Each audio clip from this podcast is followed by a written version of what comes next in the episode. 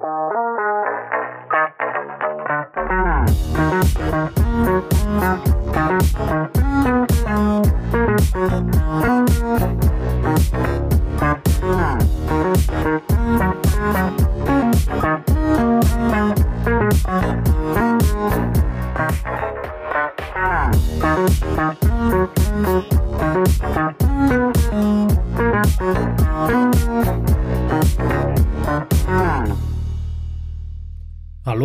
herzlich willkommen zu Folge 157 der Apfelnerds. Hallo zusammen. Guten Abend. Ja, eine neue Woche, eine neue Folge, äh, wie immer. Und es gibt wie immer auch äh, etwas zu besprechen. Yay, natürlich. ja, ähm, vor allen Dingen steigen wir mal erst gleich mit einem dicken, fetten Jubiläum ein. ja, äh, der iTunes Music Store wird 20 Jahre alt. Ah, ist das nicht ein schönes Alter? Großartig. Ähm, ja, schöne runde Zahl. Wahnsinn. Ähm, genau. Also äh, 28. April 2003 ist es gewesen. Da hat äh, Steve Jobs höchstpersönlich natürlich zu der Zeit ähm, hier den iTunes Music Store vorgestellt. Ähm, ich musste das selber für mich so ein so ein kleines bisschen einordnen äh, historisch und ähm, äh, ne, im Oktober 2001, also anderthalb Jahre vorher, äh, ist der erste iPod vorgestellt worden. Ne? Wir sind also noch in dem Territorium, ähm, ich glaube, zweite Revision iPod oder sowas zu dem Zeitpunkt gerade und äh, ne, noch keine kleinen iPods. Und ähm, ja, das äh, ist der Zeitpunkt gewesen, wo es dann mit dem Music Store losging und äh, ja, sage und schreibe 200.000 Titeln als äh, Startvolumen. Ne? Da sind sie heute weit von weg. ja, das hat sich natürlich stark geändert, ähm, aber man muss natürlich auch dran denken, ähm, wie, wie sehr das die Musikindustrie verändert hat damals. Ne? Oh ja. Äh, also ich meine, ich erinnere mich immer wieder gerne an, ähm, ich glaube, das ist in der iPhone-Präsentation, wo er das nochmal erwähnt, dass der iPod die, das Musikhören komplett verändert hat. Äh, nicht nur das Musikhören komplett mhm. verändert hat, sondern die komplette Musikindustrie. Ähm, und äh, aus heutiger Zeit natürlich völlig undenkbar, dass man damals keine Digitalmusik mal eben gab. Ja, heute gibt quasi ja. keine, keine nicht digitale Musik mehr. Ja, ähm, heute kommst du den äh, jungen Leuten mit CDs oder sowas oder gar Schallplatten, da denken sie sich, bist du für ein Opa? Ja. Äh, was ist das für eine antiquierte antiquierte Die sind aber auch schon digital, Sascha. Naja, ich meine digital ohne Medium, ne? So, das meinte ich mit digital. Ja. Aber natürlich. Ähm, ja, klar. Mhm. Und äh, äh, ja, das, das war natürlich eine ganz andere Zeit. Und damals war das ja äh, absolut genial. Also. Ja, richtig. Also vor allen Dingen, äh, ne, man, man kann das heute gar nicht mehr so verinnerlichen. Das war halt eben so, die Musik, die du hören wolltest, die musstest du schon in, in den Rucksack packen oder so oder im Auto haben oder wo auch immer du es benutzt hast. Geschweige denn, dass du ja dann immer alles mitnehmen musstest. Ne? Das eine, was du hattest, waren, CD-Player. Äh, das andere, was natürlich günstig und überall verfügbar war, das waren noch die guten alten Audiobänder und äh, ja, ne, ich bin ja auch noch in die Zeit reingewachsen, wo man äh, sich aus dem Radio seine Lieblingstitel auf Band aufgenommen. Ja, gut, das ist noch ein bisschen länger her, aber äh, ich bin halt eben auch doppelt so alt wie der iTunes Music Store mindestens. Und ähm, ja, zu, zu der Zeit hat man das dann gemacht. Ne? Und äh, ja, also das ist schon eine krasse Entwicklung gewesen. Ne? Also gerade diese linearen Bänder, wo man hin und her spulen musste und äh, nur dann da äh, irgendwie selber dann äh, quasi dann die Aufnahmetaste drücken musste, um dann die Sachen hintereinander zu bekommen. Ne? Wo man sich gegenseitig noch äh, Bänder mit seinen Lieblingsliedern gemacht hat und solche Geschichten. Ja, gab es noch Mixtapes und sowas. Das war ja, genau. Zeit. Ja, Richtig. Ähm, das geht heutzutage ja. gar nicht mehr so einfach, ne? Weil du gerade mit, wenn du Musikstreaming machst, hast du ja nicht die Rechte ja. dazu, äh, das Originalfile zu haben und dementsprechend das, äh, äh, äh, ja, ich sag jetzt mal, zu verändern. Ja, das ist auch tatsächlich ein bisschen schade. Also äh, diese, das ist ja alles rein rechtlich gesehen immer noch geregelt seit der damaligen Zeit. Ne? Diese, diese, äh, dieses Recht auf Privatkopie, wie es ja so schön hieß damals, ne? Ähm, mhm. das, gibt es ja immer noch, ähm, hat dir das erlaubt, ne? zu privaten Zwecken äh, für private Nutzung solche Kopien zu machen. Ne? Und letzten Endes dafür ähm, ja, gab es ja dann noch sehr viele Systeme. Ne? Also, äh, weiß nicht, ich und auch die ganzen Kumpels, die haben halt eben alle so einen so einen Kassettenrekorder, äh, Doppeldeck, Kassettenradiorekorder gehabt, ne? der also auf der einen Seite äh, Radio empfangen konnte ähm, und auf der anderen Seite zwei Kassettendecks nebeneinander hatte, wo man bei dem einen natürlich dann äh, von dem Radio aufnehmen konnte und dann aber auch aufs andere überspielen konnte, wenn man halt eben jetzt ein Mixtape machen wollte oder sowas. Ne? Dann hat man auf ein Band aufgenommen und dann überspielt. Und natürlich ist das alles immer deutlich schlechter geworden. Ne? Also wenn du das schon einmal aus dem Radio hattest, da war es ja sowieso schon, schon, schon nicht die allerbeste Qualität. Und dann hast du es auch noch einmal kopiert auf das Mixtape, dann ist es sowieso schon nur noch Rauschparty gewesen. Ne? Und deswegen haben die Rechteverwerter damals auch gesagt so, ja, ja, ja, passt schon hier, Privatkopie. Kein Thema. Ne? Ja, und die haben ja dann so richtig das Muffensausen gekriegt, als das dann damals mit den digitalen Lösungen, ne? dann ging das ja relativ schnell los mit den illegalen MP3s, illegal so in Anführungsstrichen, ne? weil ja lange Zeit gar nicht geklärt war, ob das jetzt illegal ist oder nicht, weil theoretisch natürlich vom Recht für, auf Privatkopie äh, abgedeckt, aber andererseits dann auch pseudokommerziell angeboten und dann wurde da sehr schnell Illegalität draus und so weiter. Ne, das, das äh, hat man ja dann auch letzten Endes alles miterlebt, erlebt, weil äh, mein Gott, was war das für ein Unterschied, ne? Halt eben auf der einen Seite äh, hat man halt eben hier so ein, so ein Band oder später ja dann auch eben eine Sammlung von äh, MP3-Tracks auf einer CD gehabt. Äh, ne? Und dann, äh, wie gesagt, aber alles so, so pseudo-illegal und dann kam dann dieser Schritt hin zum iTunes Music Store, der dann halt eben irgendwie einfach jeden Song für einen, äh, für einen Dollar ja dann angeboten hat. Ne? Was ja äh, echt ein, ein, wahnsinniger Schritt war, weil einfach äh, die, die äh, alternativen Anbieter, die es gab, sich da äh, immer irgendetwas total verbogen haben, sodass irgendetwas so unbrauchbar geworden ist, dass man es nicht benutzen wollte. Und Apples Lösung ist das erste Mal gewesen, dass es äh, für sehr günstiges Geld, die anderen waren oft sehr, sehr teuer mit ihren Preisen, ähm, halt eben Songs gab und dann auch so, dass man sie äh, sehr unkompliziert verwenden konnte. Ne? Denn auf der einen Seite hatten sie ja iTunes, das ist ja auch am Laufen gewesen seit dem, äh, seit dem iPod. Ne? Ungefähr zu der Zeit kam, kam auch iTunes. Und da wurde ja dann auch der Music Store integriert, deswegen hieß der ja auch iTunes Music Store. Und äh, ja, das natürlich dann zusammengebracht ähm, mit den iPods. Das heißt also, man konnte seine Musik auf dem Rechner hören mit iTunes ähm, und ähm, konnte dann halt eben das Ganze synchronisieren mit seinem iPod. Ähm, ja, zu der Zeit habe ich noch keinen gehabt. Ich bin dann erst mit einem iPod Nano eingestiegen, glaube ich, zwei Jahre später.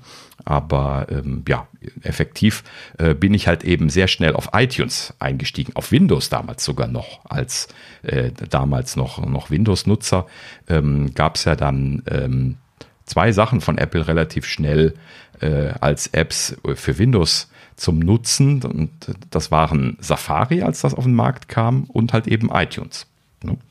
Und äh, iTunes ist echt ein, eine Revolution gewesen, weil äh, iTunes ja auch äh, hier direkt eingebaut eine, eine CD-Ripping-Funktion gehabt hat und sowas. Das heißt, man konnte auch quasi legal, auch alles wieder in Anführungsstrichen, weil ungeklärt, aber zumindest war es technisch vorgesehen, halt eben dann seine eigenen CDs rippen und dann da seine, ähm, seine lokale Bibliothek mit aufbauen. Ähm, ja, diese Bibliothek, äh, die habe ich heute noch. Ne? Heute ist die gesynkt in der Wolke ähm, die gesamte CD-Bibliothek von meiner Frau und mir, die auch alle noch im Keller in einer Kiste stehen, aus rechte Gründen natürlich. Äh, ne? Also wir besitzen die, äh, die Rechte an den Kopien. Ähm, und die haben wir alle geladen und da damals hochgeladen. Und äh, ja, gut.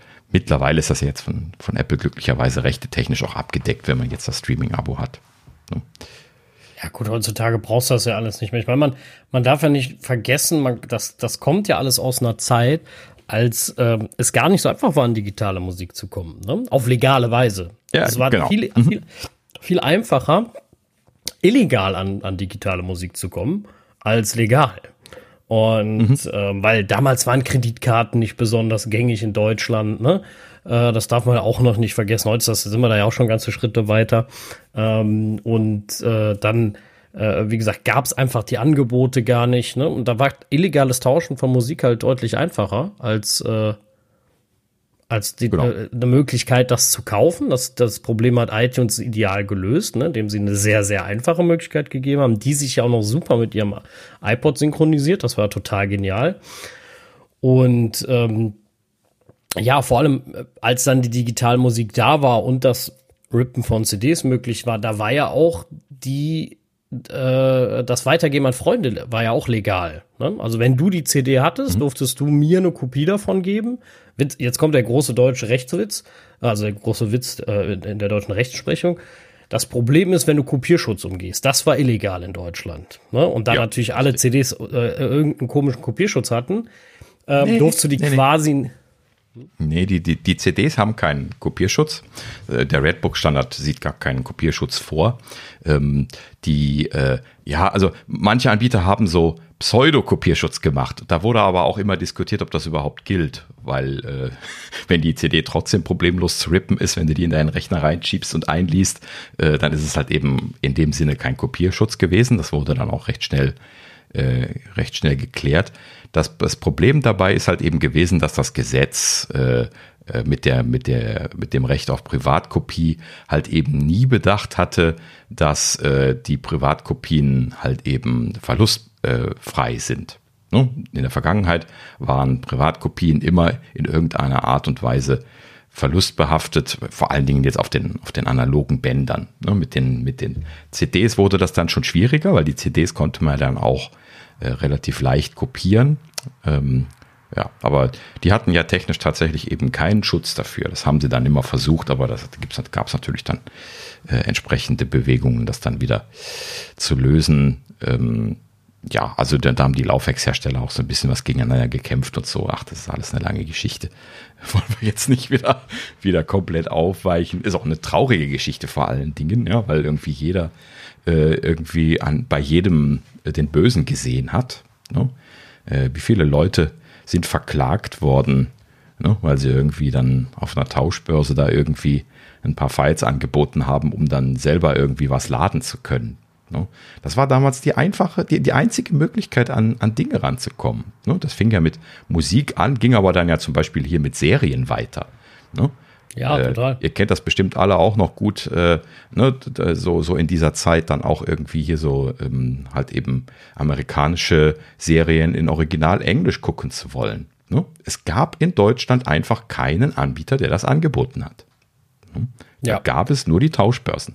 Das, das war, war ein Riesenproblem, finde ich. Mhm. Ähm, heutzutage nicht mehr vorstellbar. Heute haben wir alles multilingual äh, in, in, Netflix und sonst wo hängen. Ja, klar. Ähm, das ist jetzt alles Super gar kein Thema mehr, aber damals war das ein, ein Riesending. Ne? Egal ob jetzt Musik, Filme, etc. Du konntest auch digital Filme nicht vernünftig kaufen.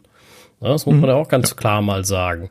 Äh, also das war schon eine ganz, also damals war ja die Technik natürlich auch stark im Wandel und wie wir dann immer wissen, Großkonzerne sind nicht besonders gut da drin, da ganz schnell mitzukommen. Ne? So und äh, dann wollen sie irgendwas selber machen, dann ist es scheiße und dann äh, denken sie sich, ah ja, nee, dann doch nicht. Äh, und dann suchen sie wen, der es besser macht oder so einsteigen können. Und ich glaube, iTunes hat halt damals den meisten großen Musiklabeln einen guten Einstieg geboten. Ja, vor allen Dingen haben sie eine gute Kombination gemacht. Später übrigens dann den, den, den Videolabels auch, ne? Ähm, Videoanbietern, also den, den Produzenten. Ähm, und zwar haben sie äh, ein, ein brauchbares DRM. Ja, das, das mögen viele Leute nicht gerne erwähnen, wenn es um diese Historie geht, aber Apple hat ja mit dem Fairplay DRM da auch ein einigermaßen brauchbares DRM-Rechtemanagement drauf gehabt, ähm, aber sie haben das halt eben ubiquitous gemacht. Ne? Anders als andere Anbieter, die das versucht haben, ist das halt eben nicht Pain in the Ass gewesen, das zu benutzen. Und das ist natürlich die Grundidee gewesen, die Steve Jobs da äh, vorangetrieben hat. Und das ist auch die Grundvoraussetzung gewesen, um das ordentlich zu machen. Ne? Also da, das ist auch das gewesen, was Apple da so stark äh, geprägt hat zu der Zeit. Ne?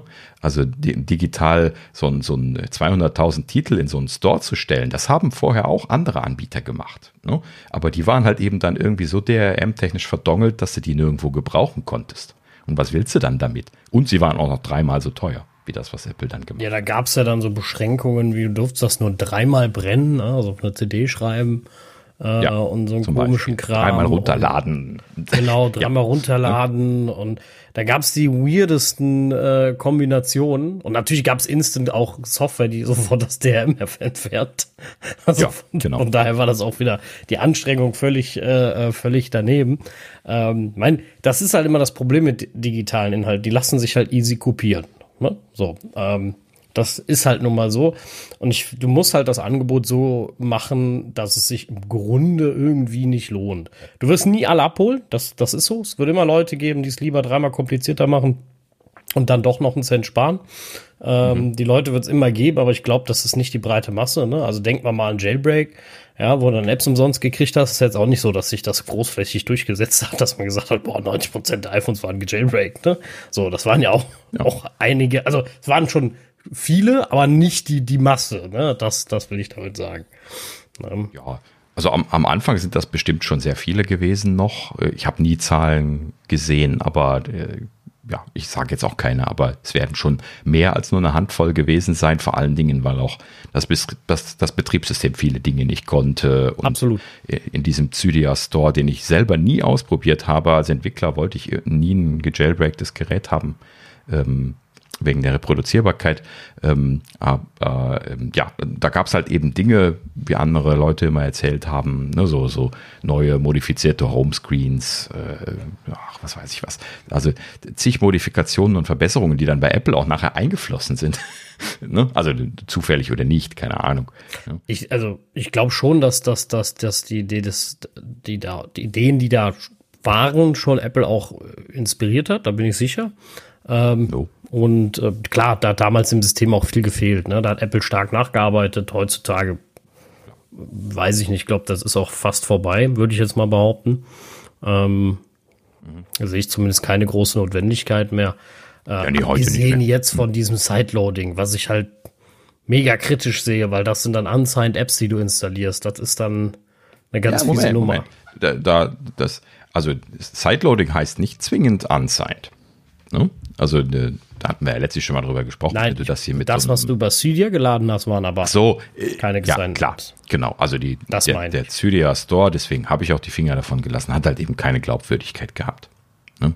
Also du, das ist genauso wie eine Datei aus dem Internet laden. Das mache ich heute auch nur noch mit ein bisschen äh, Schmerzen in der Magengegend, weil halt eben einfach so viel Missbrauch passiert. Ne?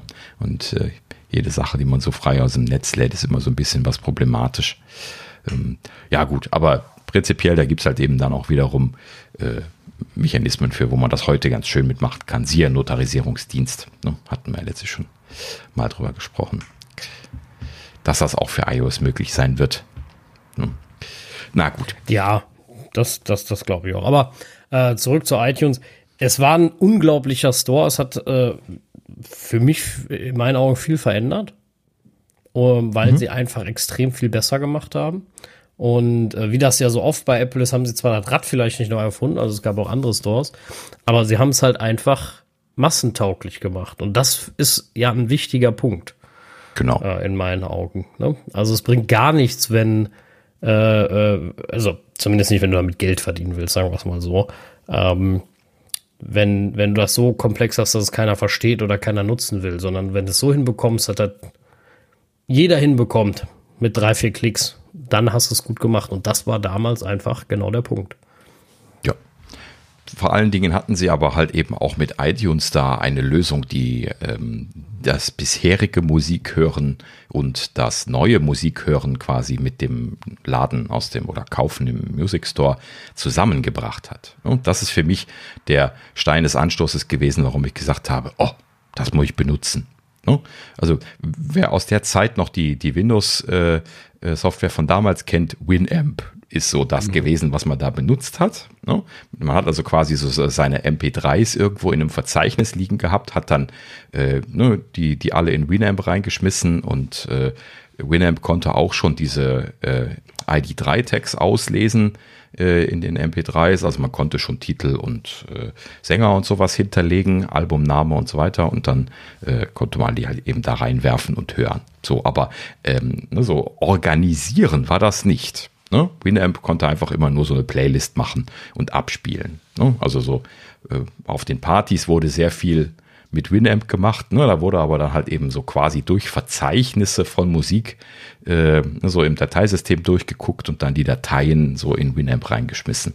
Und das ist halt eben so ein bisschen, ähm, ja, ne, so nicht das Grüne vom Ei gewesen. Vor allen Dingen äh, konntest du ja eben nur die existierenden Sachen abspielen und das halt eben auch immer noch nicht so richtig so richtig fein. So, und das hat iTunes einen ganzen Schritt besser gemacht. Du konntest halt eben da auch deine Dateien, die du so da liegen hattest, an, angenommen, du hattest eine offizielle Lizenz dafür natürlich, eine, eine private zumindest, ähm, konntest du die natürlich da auch importieren und ähm, konntest aber halt eben dann auch deine CDs rippen äh, ne, und dann halt eben jetzt dann ab 2003 dann äh, deine Musik dann auch im Store kaufen, die aber dann alles zusammenwerfen und benutzen. Ne? Und das ist das Geile daran gewesen. Ne?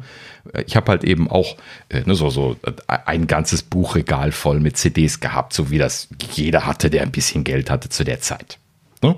So, und äh, das heißt, ich habe diese ganzen äh, CDs da reingeworfen, habe die komprimiert, ne? natürlich alle super schlecht als MP3s und ähm, habe die dann, äh, dann haben die natürlich auch zum Großteil auf die Festplatte schon gepasst. Ähm, also das, das war zumindest bei uns damals kein, kein, kein Problem. Und ähm, ja, das bekam man natürlich nicht alles dann auf so einen iPod Nano drauf, als ich dann damit eingestiegen bin, aber äh, du hast zumindest viel da drauf gekriegt. Ne? Ja. Später haben wir das Ganze dann nochmal neu gerippt, als Apple dann AAC gebracht hat und dann diese deutlich bessere äh, Codierrate ähm, oder den Codec, ähm, ne, alles, alles nochmal neu eingelesen und äh, dann noch die ganzen Hörzahlen und so weiter verloren dadurch. Aber naja, gut, so war die Zeit damals. Ähm, ja gut, aber letzten Endes, ähm, nachdem ich das dann noch ein zweites Mal eingelesen habe, ja, habe ich dann die Original-CDs quasi nie wieder angefasst. Ähm, und alles immer nur mit dieser Bibliothek gemacht. Und die ist auch immer mitgewandert seitdem. Ne? Halt eben dann später erstmal bei Apple in die Wolke und dann jetzt halt eben über den Streamingdienst natürlich immer noch verfügbar. Aber es gibt ja auch immer noch diesen Wolken-Synchronisationsdienst für deine eigenen Dateien. Ähm, ja, äh, wo ich auch immer noch Sachen drin habe, die es bei Apple nicht gibt. Ne? So, so iTunes Match, oder? Äh, ja, heißt das noch Match? Ja, richtig, ne? Äh, heißt noch Match. Mhm. Kann man ja noch separat kaufen äh, für 20 Euro im Jahr, glaube ich. wurde eingestellt. Bist du sicher? Mhm. Ich meine ja, auch sowas im Hinterkopf. Ich hatte das ja. damals für meinen Vater aktiviert und ähm, irgendwann sind die Sachen, ähm, kamen E-Mail, dann war es auch irgendwann vorbei, der Service. Okay, also für die, für die Apple One-Nutzer ist das ja überflüssig gewesen. Äh, als ich das hatte, habe ich dann mein Match gekündigt. Ähm, äh, ja, also es ist zumindest in One integriert gewesen quasi. Äh, ne? Also man musste das nicht extra bezahlen. Ähm, aber dass es eingestellt haben, hatte ich jetzt nicht mitgekriegt. Hm, okay. Ähm, ja, aber prinzipiell ist das ja dann immer noch dasselbe. Also wenn du jetzt ein Apple Music Abo hast, kannst du das ja auch so machen. Du kannst halt eben einfach deine lokalen Dateien quasi über diesen Matching-Dienst quasi dann entweder matchen lassen, ne, das ist ja die eine Möglichkeit, ne, dass du die also gar nicht hochladen musst quasi, sondern dass du dann von, von Apple da quasi die äh, Varianten von zur Verfügung gestellt bekommst und er halt eben einfach nur erkennt, welche Titel das sind. Und dann gibt's aber halt auch immer noch die Funktion, dass du eigene Dateien hochladen kannst. Ähm, zum Beispiel, ich habe das jetzt hier irgendwie von so ein paar äh, DVD-Mitschnitten von, äh, von, von Live-DVDs zum Beispiel, die es bei Apple selbst nicht gibt. Ja, äh, höre ich manchmal sehr gerne. Ähm, gerade wenn ich so abends spät im Auto fahre oder so. Ja, dann ist das ein bisschen was belebender als so die, die normale Musik vielleicht. Und äh, dann, dann höre ich das zum Beispiel gerne. Und deswegen bin ich auch bis heute immer noch froh, dass ich die da noch drin liegen habe. Und Okay, ich muss Ja. korrigieren, das scheint es wohl doch noch zu geben. ah, siehst also du. dann habe ich es wohl nur äh, abgemeldet bei meinem Vater, weil ne, die Sachen, die brauchst du halt wirklich nicht mehr. Genau. Das ist halt ein Service, der Geld kostet, den wir damals abgeschlossen haben, wenn du deine eigenen CDs da eingebracht hast. Ähm, Genau. Ja, und das brauchen wir nicht mehr. Genau. Ja, vor allem war das ja total genial, ne? Also die, wie sie gerade, die- Ja, ja. deswegen heißt es ja auch Match, ne? Dass, dass der halt gesagt hat, ich lade nicht alles hoch, ne? Damals war ja nicht Gigabit Upload, alles kein Problem. Das war ja schon ein Problem, wenn du 90 Gigabyte Musik hattest. Äh, Dass er halt guckt, haben wir das? Wenn ja, schalten wir dir das quasi einfach frei. Und ähm, ja, das war's. Also damit ging der Abgleich auch sehr, sehr schnell. Bei manchen Sachen, die sie nicht hatten oder die er irgendwie nicht gefunden hat, der hat halt hochgeladen. Ne? Also ich hatte das auch, war, ich fand das echt cool. Hab's aber auch irgendwann dann gekündigt, weil nicht halt nicht mehr gebraucht in dem, dem Sinne. Ne? Ja, also das lebt ja quasi in Apple Music weiter. ne? Also wenn du Apple Music hast, dann ist das ja sowieso integriert. Das war ja vorher quasi, dass das etabliert wurde. Also man kann das übrigens, also über die Musik-App, ich habe es jetzt mal geguckt, dann muss man den Store aktivieren. Bei mir war der jetzt aus, muss man über die Einstellungen einstellen, dass man den Store sieht. Da kann man dann draufgehen und dann soll das eigentlich ganz unten sein. Genau. Wenn man ganz runter scrollt, gibt es Funktionen, da steht gekaufter Artikel und iTunes Match. Da kann man dann draufdrücken und ich habe gedacht, dann passiert was. Ich nehme mal an, dass einfach das, Ja. dieses entsprechende Tab Da, in boah, der da Suche kommt noch so eine, die ganz alte Seite kommt da noch hoch. Die wirklich mit iTunes noch mit diesem, mit diesem Light äh, drinne, so ein bisschen mit diesem, was man damals immer hatte, ähm, und äh, dieser Schrift und halt auch noch MacBook mit vorne der LED, die blinken konnte. ähm, und, Ja, und Remote, äh, äh, also mit Infrarot-Point und halt auch diese alten, alten Buttons von, von äh, die Apple im Web immer verwendet hat. Also das, da, da kommt noch, eine- also das lohnt sich mal anzugucken, einfach nur mal die alte Website zu sehen. Ich glaube, da ist auch noch iTunes drin. Kann man da reinzoomen? Nee, schade. Ah, ich bestimmt. wette, da ist auch noch iTunes im, im Screenshot. Ja, ja. Das ist auf jeden Fall nicht Apple, die, die, Music-App. Ja, das ist definitiv iTunes. Ah, drinne. Sehr schön.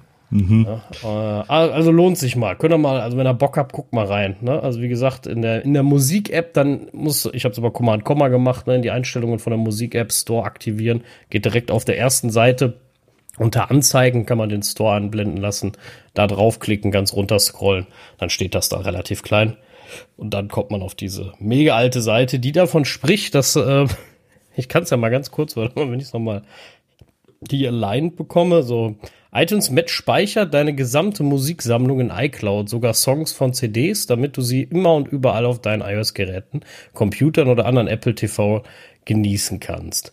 Ähm, und das äh, zusätzlich zu deinen kostenlosen Features, die du bereits im iTunes in der Cloud bekommst. Also ne, du hast ja die Sachen, die du schon gekauft hast, sowieso runterladen können. Millionen von Songs abgleichen machen sie jetzt hier und sagen dann mit 256 Kilobyte abspielen ohne DRM. Abgeglichene Songs in iTunes Store, Tonqualität selbst, äh, wenn die Originalkopie von schlechterer Qualität war. Das war natürlich auch was. Du kannst deine Musik mit Mediathek damit auch upgraden. Und äh, hier erwähnen sie dann, dass du deine Mediathek und nicht, ab, äh, und, äh, nicht abgeglichene Titel werden an Apple übertragen und mit deiner Apple-ID verknüpft. iTunes Match erfordert iOS 5. Yes. Jetzt sehen wir mal, wie alt das ist. Und Internetzugang auf deinem iPhone, iPad, iPod Touch. Maximal 10 Geräte, maximal 100.000 Titel. Das wusste ich nicht. Unbegrenzt äh, für bei iTunes gekaufte Titel, falls diese im iTunes Store verfügbar sind. Äh, die Dauer für die Abgleichung der Musiktitel, das Laden sowie die Überprüfung der Berechtigung kann unterschiedlich sein. So, jetzt haben wir die Seite auch durchgelesen. Also, wie gesagt, äh, saugeil, guckt euch mal an. Ja, Sieht sehr gut sehr aus. gut. Hat das gut zusammengefasst. Mhm. Sehr schön. Ja. Ja, also hat auch funktioniert. Ich habe das sehr aktiv benutzt. Und äh, ja, in der letzten Zeit ist natürlich viel in die Bibliothek gekommen, dann äh, was einfach nur in der Musik-App gemerkt worden ist. Und äh, ja, gut. Ja, man wird ja, also Aber man wird ja ein manchmal- bisschen faul, ne? wenn man, äh, wenn man die, die ganze. Ich habe da auch noch viel Musik drin, das merke ich immer wieder manchmal, vor allem wenn ich was so altes, geripptes anklicke, weil die Qualität scheiße ist, dann denke ich mir nur so, boah, warum hat der das jetzt nicht von Apple Music genommen? Ähm, aber Ja, manchmal hat er die Sachen nicht wiedererkannt, dann liegen die da drin und er hat sie nicht zugeordnet und so. Genau, also bei mir liegen da auch einige Leichen drin. Aber ja, jetzt mit, äh, mit, mit Music macht das natürlich, ist das ja egal. Da, da suche ich ja danach und dann äh, schalte ich höchstens zwischen, äh, zwischen äh, Music und äh, meiner Bibliothek hin und her, aber irgendwo werde ich das ja finden normalerweise. No. Gut, klar, gibt natürlich ein paar Use Cases. Wenn man jetzt zum Beispiel selber Musik macht und die sich da äh, reinste äh, reinstellen will, dann muss man das natürlich immer noch aktiv benutzen. Ne? Ja, aber ist vielleicht eher seltener der Fall aus Nutzerperspektive jetzt. Ne? Ja. Naja, sehr schön. Ja, also wie gesagt, 20 Jahre ist es her, ja, hat alles umgekrempelt. Ähm, und äh, ja, äh, wie Steve so schön gesagt hat. Ne? Es hat wahrhaftig die ganze Musikwelt verändert und nicht nur das, sondern es hat auch noch den Grundstein äh, dafür gelegt, die ganze äh, Videowelt äh, zu verändern, was sie gleich dann noch hinten dran gehängt haben. Ne? Ja, da haben sie das natürlich nie mit dem Hochladen gemacht, klar. Ist nochmal ein anderes Thema da. Ähm, aber äh, naja gut, also zumindest, dass man auch ähm, günstig und aus einer schönen Quelle brauchbar ähm, entsprechend Videos und Serien bekommen konnte, war auch immer sehr schön. Auch wenn Apple immer legendär teuer gewesen ist. Ne? Also dafür habe ich sie ja damals äh, auch immer verflucht, weil äh, halt eben so irgendwie eine Staffel von irgendeiner Serie zu gucken, ist immer schon brutal teuer gewesen bei Apple selbst. Das ist heute noch viel zu teuer. Ja, richtig. Also ganz ehrlich, Staffeln kaufen lohnt sich heute immer noch nicht bei Apple. Genau. Die Preise sind ja auch unverändert. Das sind ja immer noch ja, die von stimmt. damals. Das ja. stimmt, das stimmt. Und wenn man jetzt die Inflation bedenkt, die sind ja nie ange angefasst worden, die, die Preise gefühlt. Ähm, und äh, ja, letzten Endes, die waren auch schon vor, wann haben sie damit angefangen? Zehn Jahren wahrscheinlich oder so. Äh, ja. Dann äh, ne, waren die auch schon so. Und äh, ja, sind, sind halt dann da brutal teuer gewesen und heute immer noch extrem teuer. Na gut, ja, aber ähm, gut, das, das äh, haben sie damals auch nicht hingekriegt. Da scheinen dann wohl die Studios da irgendwie die Finger so stark drin gehabt zu haben, dass sie das nicht durchgekriegt haben, dass die äh, so günstig verkauft wurden, wie sie das bei den Songs gemacht hatten, ne, wo jeder einfach nur mit der Schulter gezuckt und gekauft hat. Ne, das, das war halt eben eigentlich der Wunschpreis. Bin ich mir ziemlich sicher, dass Steve das bei den Videos auch gerne gehabt hätte. Ne, aber äh, ja, ist ihm wohl scheinbar nicht gewollt gewesen. Das hängt ja dann doch von den Inhalteanbietern ab, ob sie das akzeptieren oder nicht. Nein. Ja, absolut. Also äh, ich finde manchmal bei den Filmen kriegst du noch ein gutes Angebot, aber bei den ich meine, ich gucke auch bei den Serien ehrlich gesagt gar nicht mehr rein. Ich hatte ja mal lange Zeit überlegt, mir Game of Thrones äh, äh da zu kaufen. Ähm, mhm. Aber da gab es mehrere Probleme. Es gibt sie nicht in 4K. Die kriegst du nur auf Blu-ray in 4K, ist ein bisschen nervig. Ähm, Mhm. Und ähm, du kriegst halt, zumindest habe ich noch keine Möglichkeit gefunden, deutsche und englische Tonspur zu bekommen. Du kriegst entweder die deutsche oder du kaufst Originaltonspur. Ja, das ist auch irgendwie immer ein Durcheinander gewesen hier in Deutschland. Ja. Wie schön ist das jetzt bei den Streaming-Anbietern geworden? Ganz im Ernst. Ja, absolut. Also da gibt es ja. das Problem ja quasi nicht mehr. Ja, richtig. Naja. Na gut, ja, also so viel dazu. Ich würde sagen, wir machen mal weiter nach einer halben Stunde. ja, aber spannendes Thema. Also das hat uns halt eben damals sehr bewegt. Ne? Wenn ich darüber nachdenke, ähm, dann kommt das immer schön wieder hoch, was das alles damals für, ein, für eine Komplexität und für einen Scheiß gewesen ist, letzten Endes alles. Und wie ein Non-Problem, ne? äh, um es auf Englisch zu sagen, dass das heute geworden ist. kein Problem mehr. Gut. So, ja, dann äh, machen wir weiter. Ähm, schönes kleines Nachrichtentitbit, was gerade eben erst rausgefallen ist hier. Und zwar ähm, äh, die Zeit, hier die gute alte Zeit, äh, die, die deutsche, muss man ja schon fast dazu sagen, ähm, hat hier einen kleinen Artikel gebracht. Ähm, da wollen wir kurz drüber sprechen. Ähm, aber bevor wir jetzt darauf eingehen, gerade nochmal ähm, Rückblick. Also wir hatten ja in der Gerüchteküche in den letzten Wochen immer wieder darüber berichtet, dass ähm, es hieß, Apple äh, plane jetzt den Umstieg auf USB-C für das iPhone 15. ähm, plane aber scheinbar weiterhin eine Fortsetzung von der MFI-Zertifizierung. Und dementsprechend hieß es zumindest in der Gerüchteküche auch entsprechendes Einschränken von Funktionalitäten darauf, dass man Original-Apple-Zubehör verwenden solle. Ne? Wie gesagt, alles hypothetisch.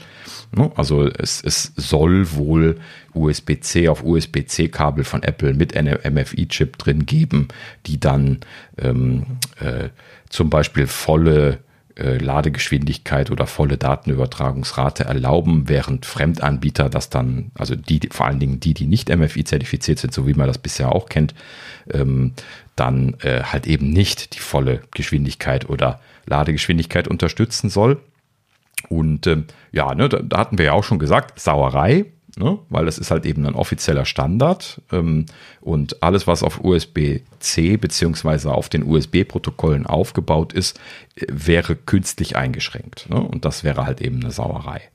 So, aber so wie sich das halt eben anhörte, ähm, schien Apple da wohl äh, motiviert zu sein, durchzugehen durch das Thema. Ne? Also da wirklich hinzugehen und zu sagen, hey, wir, äh, wir machen dieses künstliche Einschränken äh, ne? natürlich des Geldes wegen, weil mit dem MFI haben sie sich natürlich eine goldene Nase verdient zu äh, Lightning-Zeiten. Ähm, vor allen Dingen, weil ähm, ja, die Lightning-Stecker halt eben offiziell nur bei ihnen zu bekommen gewesen sind und äh, ja, letzten Endes sie halt eben dann da auch noch mit ihrer Zertifizierung und diesem Chip dann alles nochmal doppelt abgesichert und gecheckt haben. Und äh, ja, ne, in der Vergangenheit ist das ja auch jetzt nichts äh, vollkommen Unbekanntes gewesen, wenn man irgendwelche billigen Kabel hier ausprobiert hat, dass das iPhone sich schon seit langen Jahren darüber beschwert hat, dass das ja ein inkompatibles Kabel ist und diese Geschichten. Äh, ne, und ja, im Prinzip haben sie das damit versucht jetzt umzusetzen. So, ähm, Zurück zur Zeit. Also die Zeit berichtet hier, dass äh, die EU-Kommission, die haben ja jetzt quasi dieses Gesetz äh, letztes Jahr äh, beschieden, wo es darum geht, dass jetzt halt eben diese USB-C-Ports zum Laden quasi verfügbar gemacht werden müssen. Und ähm, wie die Zeit berichtet, ähm, hat die EU-Kommission Apple gewarnt, diese Einschränkungen des USB-C-Anschlusses auszurollen. Sie beziehen sich da tatsächlich auf Medienberichte. Ne? Also das, das, was die Medien quasi berichtet haben, worüber wir auch gesprochen haben in der Gerüchteküche, äh, ist das, worauf sie sich hier beziehen. Ne? Also das alleine schon mal, ne? also ein, dickes Hut ab, liebe EU-Kommission, dass ihr so etwas mitbekommen habt, weil äh, ne, also gerade gerade so die die gesetzgebenden Entitäten normalerweise nicht die sind, die auf Medienberichte reagieren. Vor allen Dingen, wenn es keine Skandale oder Schlagzeilen sind. Ne? So, und äh, das finde ich also schon mal toll, ne, dass da was passiert ist tatsächlich. Äh, denn es ist tatsächlich so gewesen, hier EU-Industriekommissar Thierry Britten, ja, keine Ahnung, ist er jetzt Englisch? Thierry Breton oder sowas. Ähm, ich habe ihn bestimmt falsch ausgesprochen. Ähm, ist auf jeden Fall hier der zuständige Industriekommissar und äh, äh wie ähm, die DPA wohl irgendwie mitgekriegt hat, die haben wohl das Schreiben äh, gesehen, hat halt eben Thierry da äh, Apple äh, ein freundliches Schreiben zukommen lassen und hat sie äh, eindeutig darauf hingewiesen, dass es äh, nicht akzeptabel ist, wenn, wenn Apple die Funktionalitäten des USB-C-Anschlusses mit äh, äh, in irgendeiner Art und Weise künstlich einschränke. Also sei es durch Authentifizierungschips oder durch äh, nur Erlauben von voller Funktionalität bei ihren eigenen Kabeln ist da an der Stelle alles mit dabei gewesen, alles, was wir besprochen hatten. Ähm, und ja, letzten Endes haben sie ganz eindeutig gesagt, das ist so nicht im Sinne des Gesetzes und äh, sie würden das entsprechend auch ahnden, damit, dass sie dann den Verkauf dieser Geräte nicht erlauben würden, im Sinne von, dass es halt eben nicht sich ans Gesetz hält und in dem Sinne können sie ihnen dann die Verkaufserlaubnis entziehen. Hm. So, und das klingt natürlich konkret. Ne? Also das, das äh, ist nicht nur so ein bisschen Säbelrasseln, das ist so richtig mitstinken jetzt gerade. Ja? Und äh, ich freue mich. Also ich, ich bin sehr angetan. Das ist auf jeden Fall eine sehr deutliche Ansage. So viel kann man da mal sagen. Ja, richtig. Ne? Also, mhm. Die Ansage ist extrem deutlich und äh, ja, auch absolut richtig. Also, äh, ne, haben wir ja schon, glaube ich, oft genug gesagt. Wir sind keine Freunde davon. Also ich, ich habe immer den MFI-Standard gemocht seitens Apple. Das, weil sie eine gewisse Qualität bereitgestellt haben. Ähm, mhm. Aber für einen Open Standard das künstlich zu, zu beschränken, nur damit sie mehr Geld verdienen, nee. Genau. Finde ich nicht also, richtig. Man muss an der Stelle nochmal sagen, die, die USB-Sachen sind ja auch zertifiziert im Prinzip. Ne? Das heißt also, da gibt es auch so eine Zertifizierungsmöglichkeit und diese Logos darf man ja nicht einfach so drauf machen, äh, sondern die müssen dann auch durch diese Geschichten durchlaufen. Der Grund, warum Apple das natürlich selber machen möchte, ist halt eben, dass sie Geld damit verdienen wollen, weil dieses Zertifizieren von den USB-Sachen ist halt eben nicht bei Apple ne? oder wirft kein Geld bei Apple ab. Ne? So, und das ist halt eben diese, diese Sauerei. Natürlich ist es naheliegend, das zu denken, so aus Apple-Sicht, aber es ist und bleibt eine Sauerei, das so machen zu wollen bei einem offenen Standard. Ja, ne? und in dem Sinne ist das schön, dass sie es äh, so gemacht haben. Übrigens äh, stand hier noch mit dabei, ähm, äh, dass äh, Apple da schon in einem Treffen Mitte März äh, daran erinnert worden sei. Ähm, ja, man aber jetzt eben durch die Medienberichte in der, in der jüngsten Zeit jetzt gehört habe, dass Apple weiterhin diese Pläne verfolge.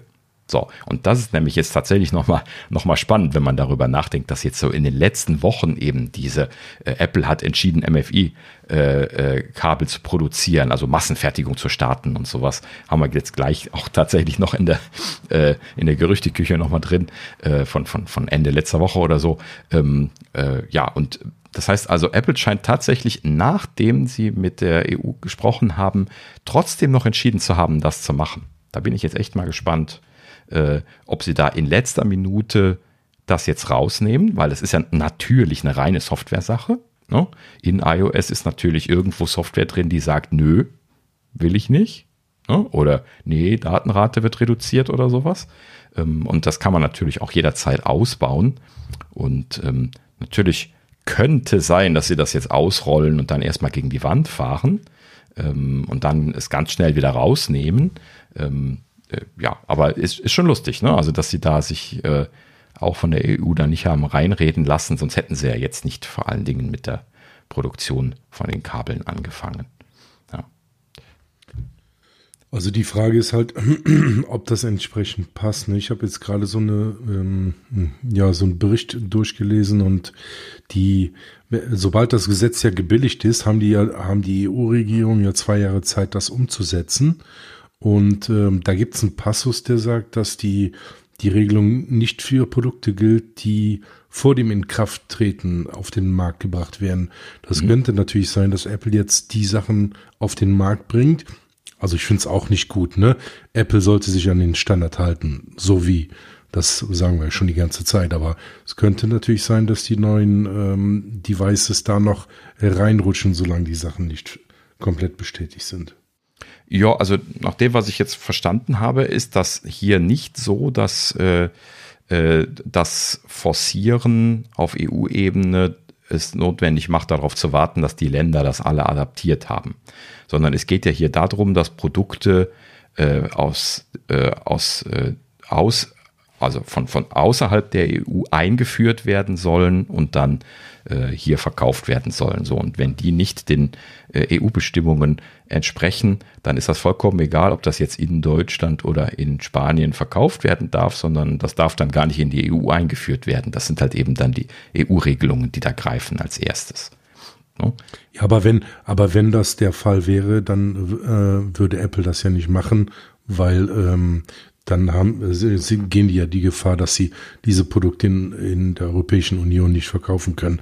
Also ähm, genau. das wird Apple nicht, ähm, ja, das, da, da, werden die nicht mitspielen, auf keinen Fall. Ja, das, das wird die spannende Frage. Aber ne, Nee, das können sie nicht machen, Daniel. Ja, aber also, so schlau ist Apple schon, dass die das nicht machen. Die können es ja in, in Software deaktivieren, das ist ja kein Thema. Ich, ist doch egal, aber, so oder so. Also ja. wenn sie es erst einführen und ähm, ähm, machen das softwaremäßig, schließen das softwaremäßig, dann äh, dürfen sie die äh, Geräte trotzdem nicht verkaufen. Also. Ja, doch, natürlich kriegen sie dann die Freigabe, wenn sie es rausnehmen. Aber äh, sie werden, also ne, noch, noch mal gerade die Situation. Also es, es gab mindestens ein Treffen mit der EU-Kommission und Apple, wo das klar gemacht worden ist im März, dass äh, das nicht okay sein wird. Ne? Und das werden die genauso kommuniziert haben, wie sie es jetzt hier kommuniziert haben. Ne? Also dass sie das durch Entziehen der Verkaufserlaubnis dann letzten Endes regeln werden. So und äh, ja, letzten Endes natürlich gibt es dann da noch äh, Gesetze, die man so oder so auslegen kann und das muss dann im Zweifelsfall vor Gericht geklärt werden und, und, und.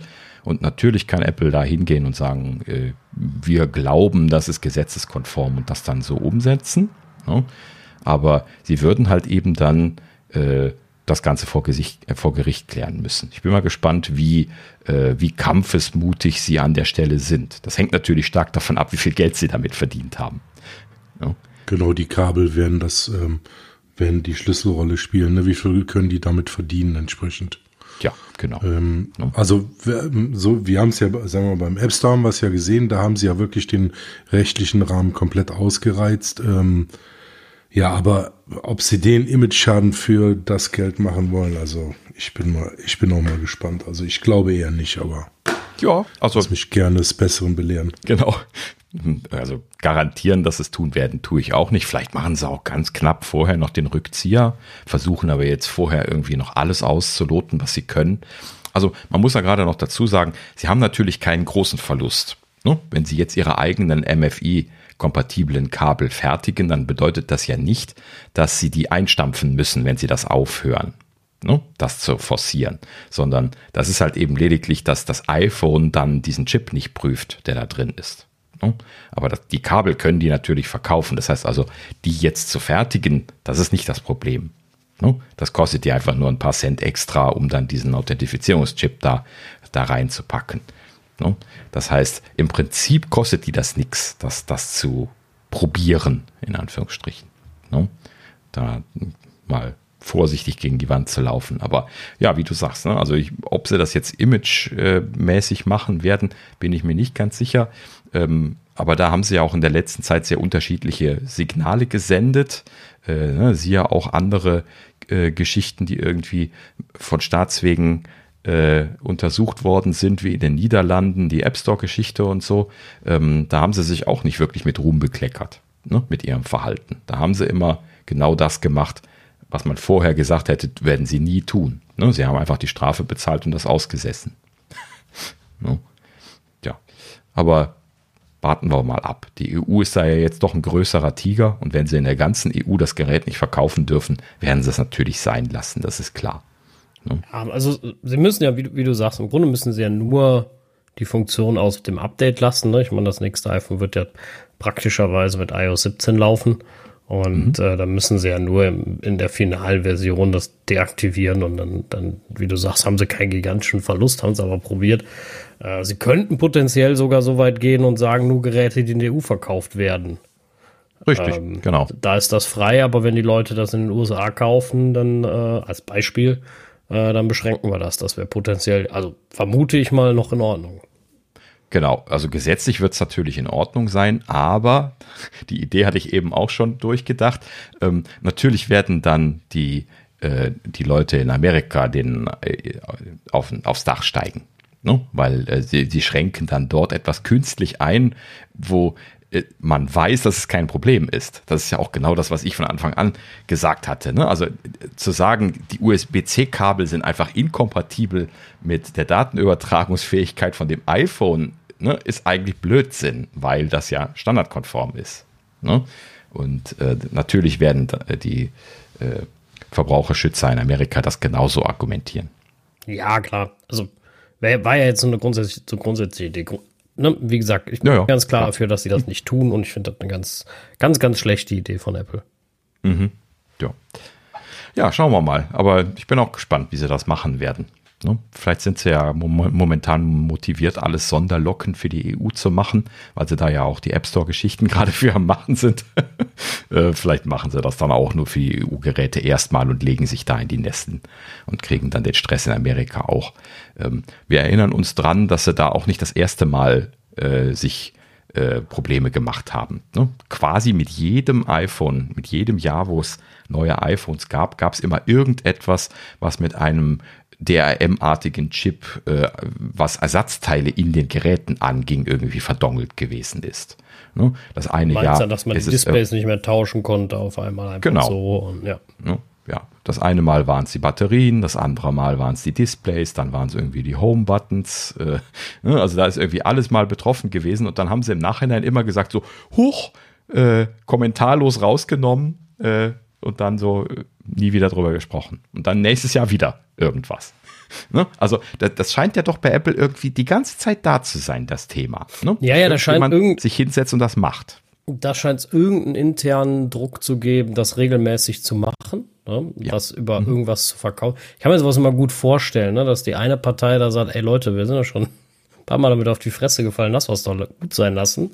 Was sollen wir uns jetzt den Aufwand machen, die Evaluierung in die Software bauen, den Chip in die Hardware bauen, um das alles zu prüfen? Ähm, und der jemand anderes sagt dann, nein, da kann man Geld mitmachen, ne? Und dann rechnet irgendwer nett vor, wie viel Kohle du machen kannst. Dann wird das Ganze ausgerollt, dann funktioniert es nicht, dann guckt keiner mehr drauf, dass das gar nicht funktioniert hat. So kann ich mir das immer sehr gut vorstellen.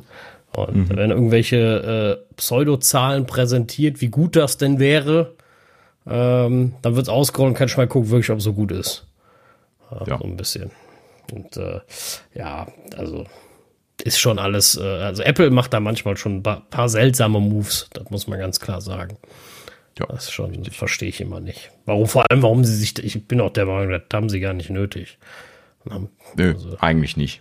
Aber natürlich hat das damit zu tun, dass sie so eine Riesenfirma sind und dass halt eben auch nicht alles Chefsache ist und dass da manche Entscheider sind, die halt eben ein bisschen was eine andere Gedankenpfad gehen, als das so typischerweise der Fall ist. Und äh, ja, das muss halt eben dann irgendwann auffallen. Ne? Klar.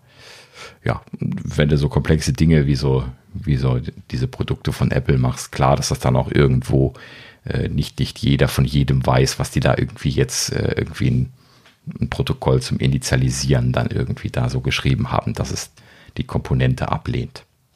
Vielleicht ist es ja auch gut gemeint gewesen und gar nicht als DRM-Lösung gedacht gewesen, sondern als, äh, hey, wir sollten das äh, speziell checken, äh, ne, ob das hier dieses und welches Display ist. Ähm, ansonsten ist das dumm. Ja, Also, sie haben das ja auch immer dann Gründe. gesagt, das hat Security Reasons, weil Display, Face ID, ne? Und äh, Mhm. so, also sie haben das ja schon immer begründet. Äh, hat am Ende nicht viel geholfen, aber, also beziehungsweise sie haben es am Ende dann, meine ich, trotzdem in den meisten Fällen deaktiviert. Ja, Ähm, genau. Also bisher ist immer alles deaktiviert worden. Natürlich haben sie sich immer mit Sicherheits- in Airquotes Problemen rausgeredet. Das kann man ja immer. Das macht ja auch jeder andere. Äh, Sicherheit Ja, und Datenschutz. Das sind immer die Genau. zwei Ausreden. Richtig. Ja. Deswegen brauchen wir auch Vorratsdatenspeicherung für die Sicherheit. Richtig. Ne? Also ja, ja, die, die Thematik ist ja ge gelernt immer das gleiche, also von daher. Naja, gut. Ja, also sind wir gespannt. Mal schauen, äh, was Apple da letzten Endes jetzt tun wird. Vielleicht machen sie ja noch einen Rückzieher kurz vorher, weil es ja nun mal Software ist, müssen sie sich quasi äh, erst in dem Moment entscheiden, wo sie hier Release to Manufacturing machen, RTM.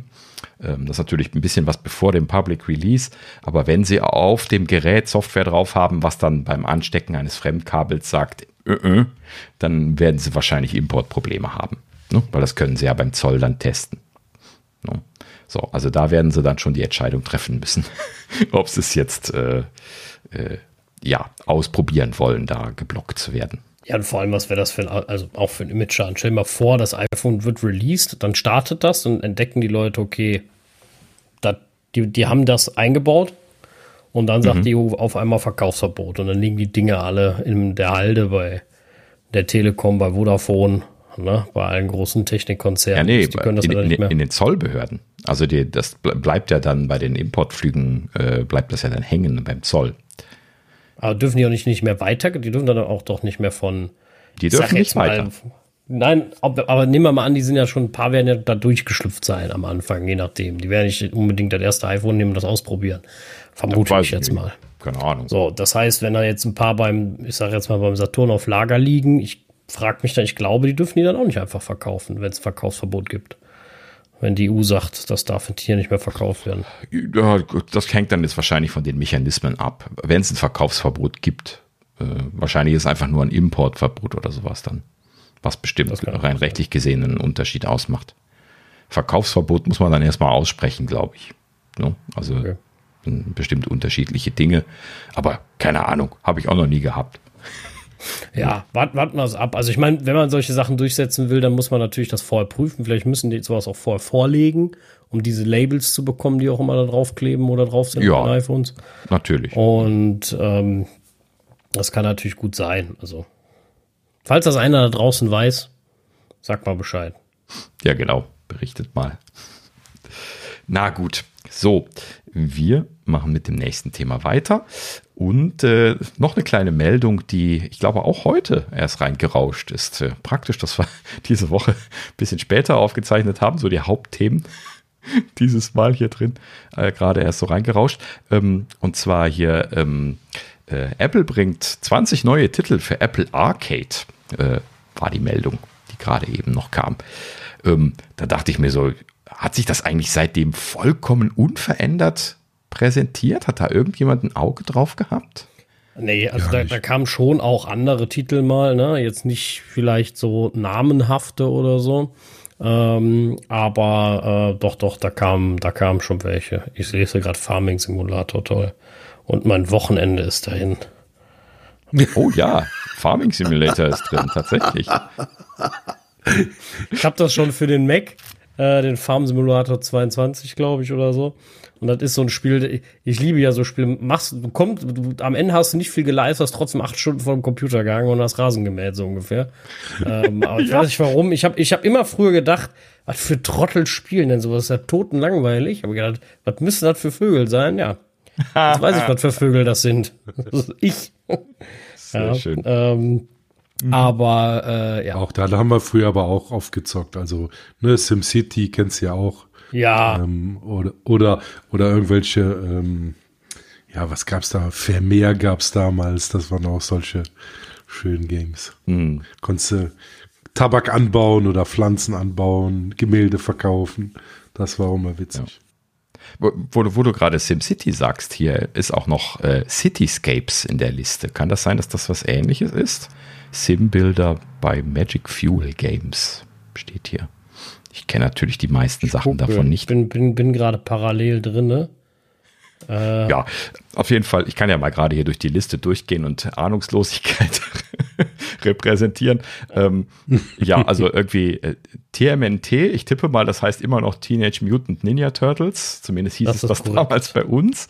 Ähm, irgendwie Splintered Fate äh, ist wohl irgendwie einer der äh, großen Titel, die sie hier aufgeführt haben. Dann äh, mehrere Disney-Produkte, äh, Spellstruck, klingt nach einem Kinderspiel, äh, Coloring World Plus, Getaway Blast Plus, ist alles schwer zu sagen, alles unter Disney-Namen.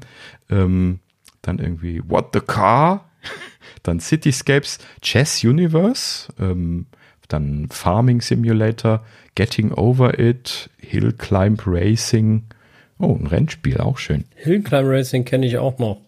Ah, das ist okay. so ein, äh, also das fürs iPhone, das ist so ein äh, mhm. Spiel, wo du halt gucken musst, wie hoch du den Berg kommst, ohne dass deine Karre umfällt oder so, ne? Sehr sp spielerisch, aber Aha, okay. äh, war immer, war immer lustig. Also übrigens, das City Cityscape ist in der Tat so. Ich weiß, ich habe immer von City Skylines erzählt, irgendwann vor 100 mhm. Jahren, ich glaube auch mal im Podcast. Das sieht so ein bisschen ähnlich aus. Aber ich sag nur ähnlich. Nicht mhm, das Gleiche, ja. ne, bevor irgendwer kommt, äh, das und das ist anders. Äh, das ist mir schon klar, aber ja. so ähnlich. Ja, ähm, mhm. sieht das aus. Ja, schön. Kann man ja mal reinschauen. Und gibt es auch für den Mac. Ich habe gerade geguckt, ob man es auch für den wow. Mac laden kann. Ja, kann man. Ich lade es gerade. Und wie gesagt, mein Wochenende ist dahin. Gut, dass meine Freundin in Berlin ist. Und äh, habe ich auch Zeit dafür. äh, und ja. äh, nee, ich könnte so auch spielen, wenn ich da wäre. Das war jetzt nur Spaß, aber ich gucke jetzt noch nach dem. Ich könnte, ich, könnte, ich könnte ja jetzt die nächste Woche auch noch versauen, wenn du früher Anno gespielt hast, weil das gibt es jetzt für die Playstation.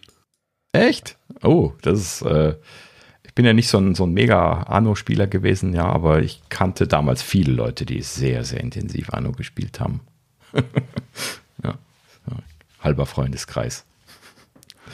Na gut, ähm, um gerade noch die Liste zu Ende zu gehen, hier ähm, Iron Marines, ähm, Kingdom Two Crowns, ja, okay, die sind natürlich jetzt alles eher unbekanntere Spiele, My Town Home, PPKP Plus, Snake.io, Time Locker und Very Little Nightmares.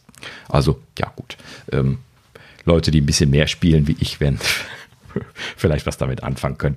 Ähm, ja, also, wie gesagt, ähm, neue Titel bei Apple Arcade. Schaut euch das mal an, wenn ihr ein Abo habt. Und ähm, ja, äh, ich werde mir auch mal den Farming Simulator und Cityscapes mal anschauen, glaube ich. Dr. Doctor Who gibt's auch witzig. Äh, den Farming Simulator finde ich oh. übrigens nicht für den Mac. Leider. Oh, okay. Aber das kann sein, dass der später kommt. Das gibt's manchmal bei Arcade. Weil normal okay. ist manchmal die Vorgabe bei Arcade, dass es überall laufen muss, wenn möglich. Aber ob, ähm, ob, der Mac jetzt laufen muss? Achso, ich meine ja. Macs, ja. Hm, okay, vielleicht. Nein, ich glaube, es ist auch allgemein Pflicht, dass es, dass es da läuft. Aber ich sehe auch, ich bin jetzt in der Sektion neue Spiele, ich sehe auch, ähm, wie ist es jetzt? Hill Climb Racing nicht?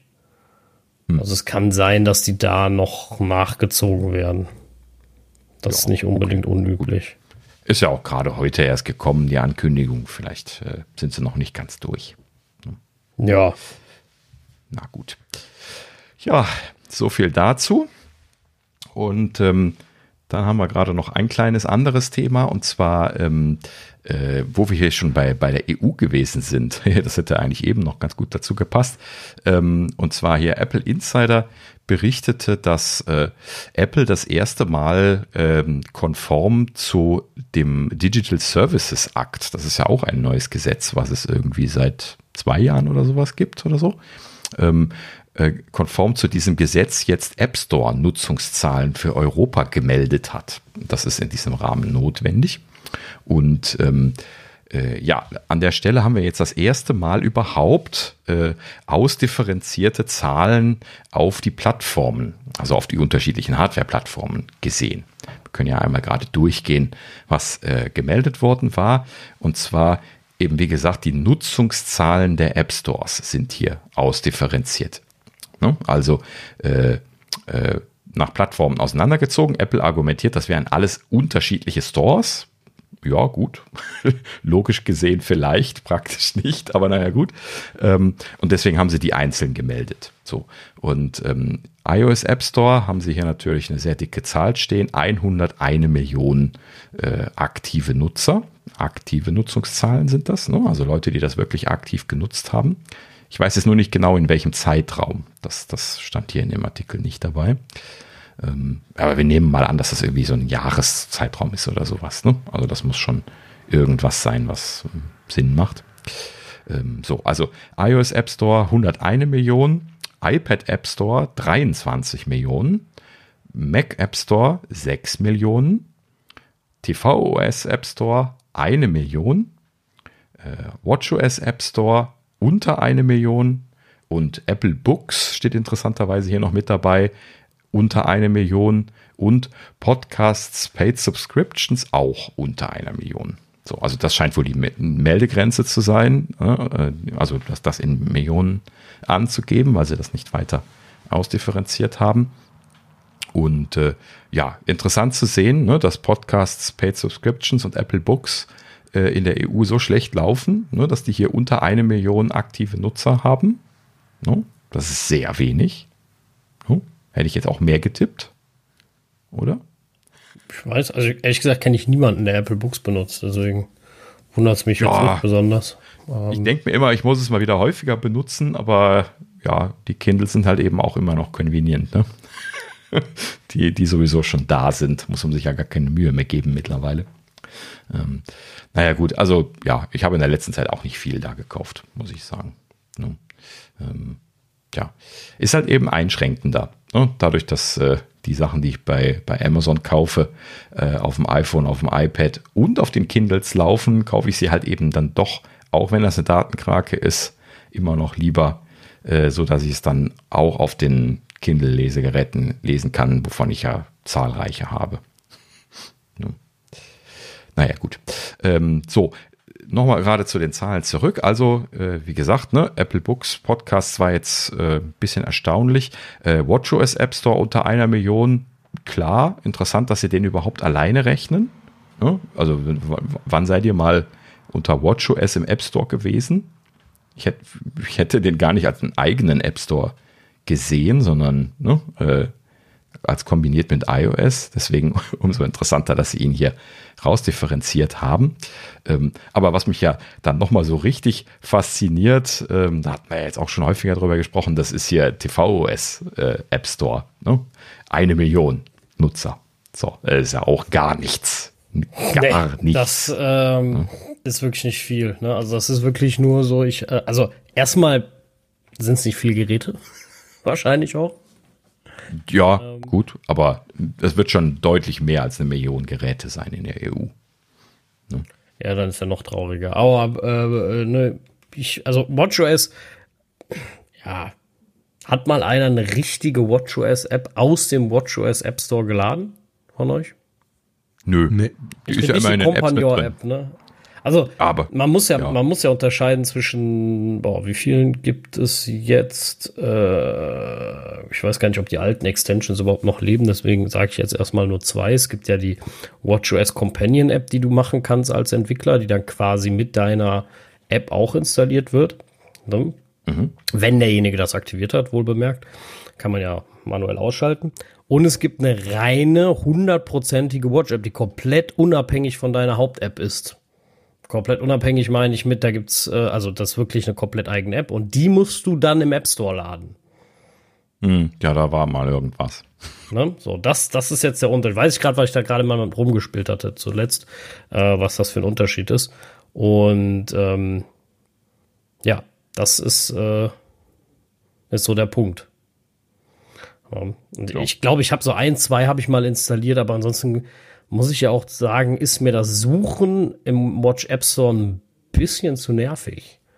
Äh, ne? Also ich sag mal, so wie Daniel da jetzt hängt zum Beispiel. zum mhm, Beispiel ja, ist das genau. beste Beispiel. Ist weder ergonomisch noch sehr angenehm.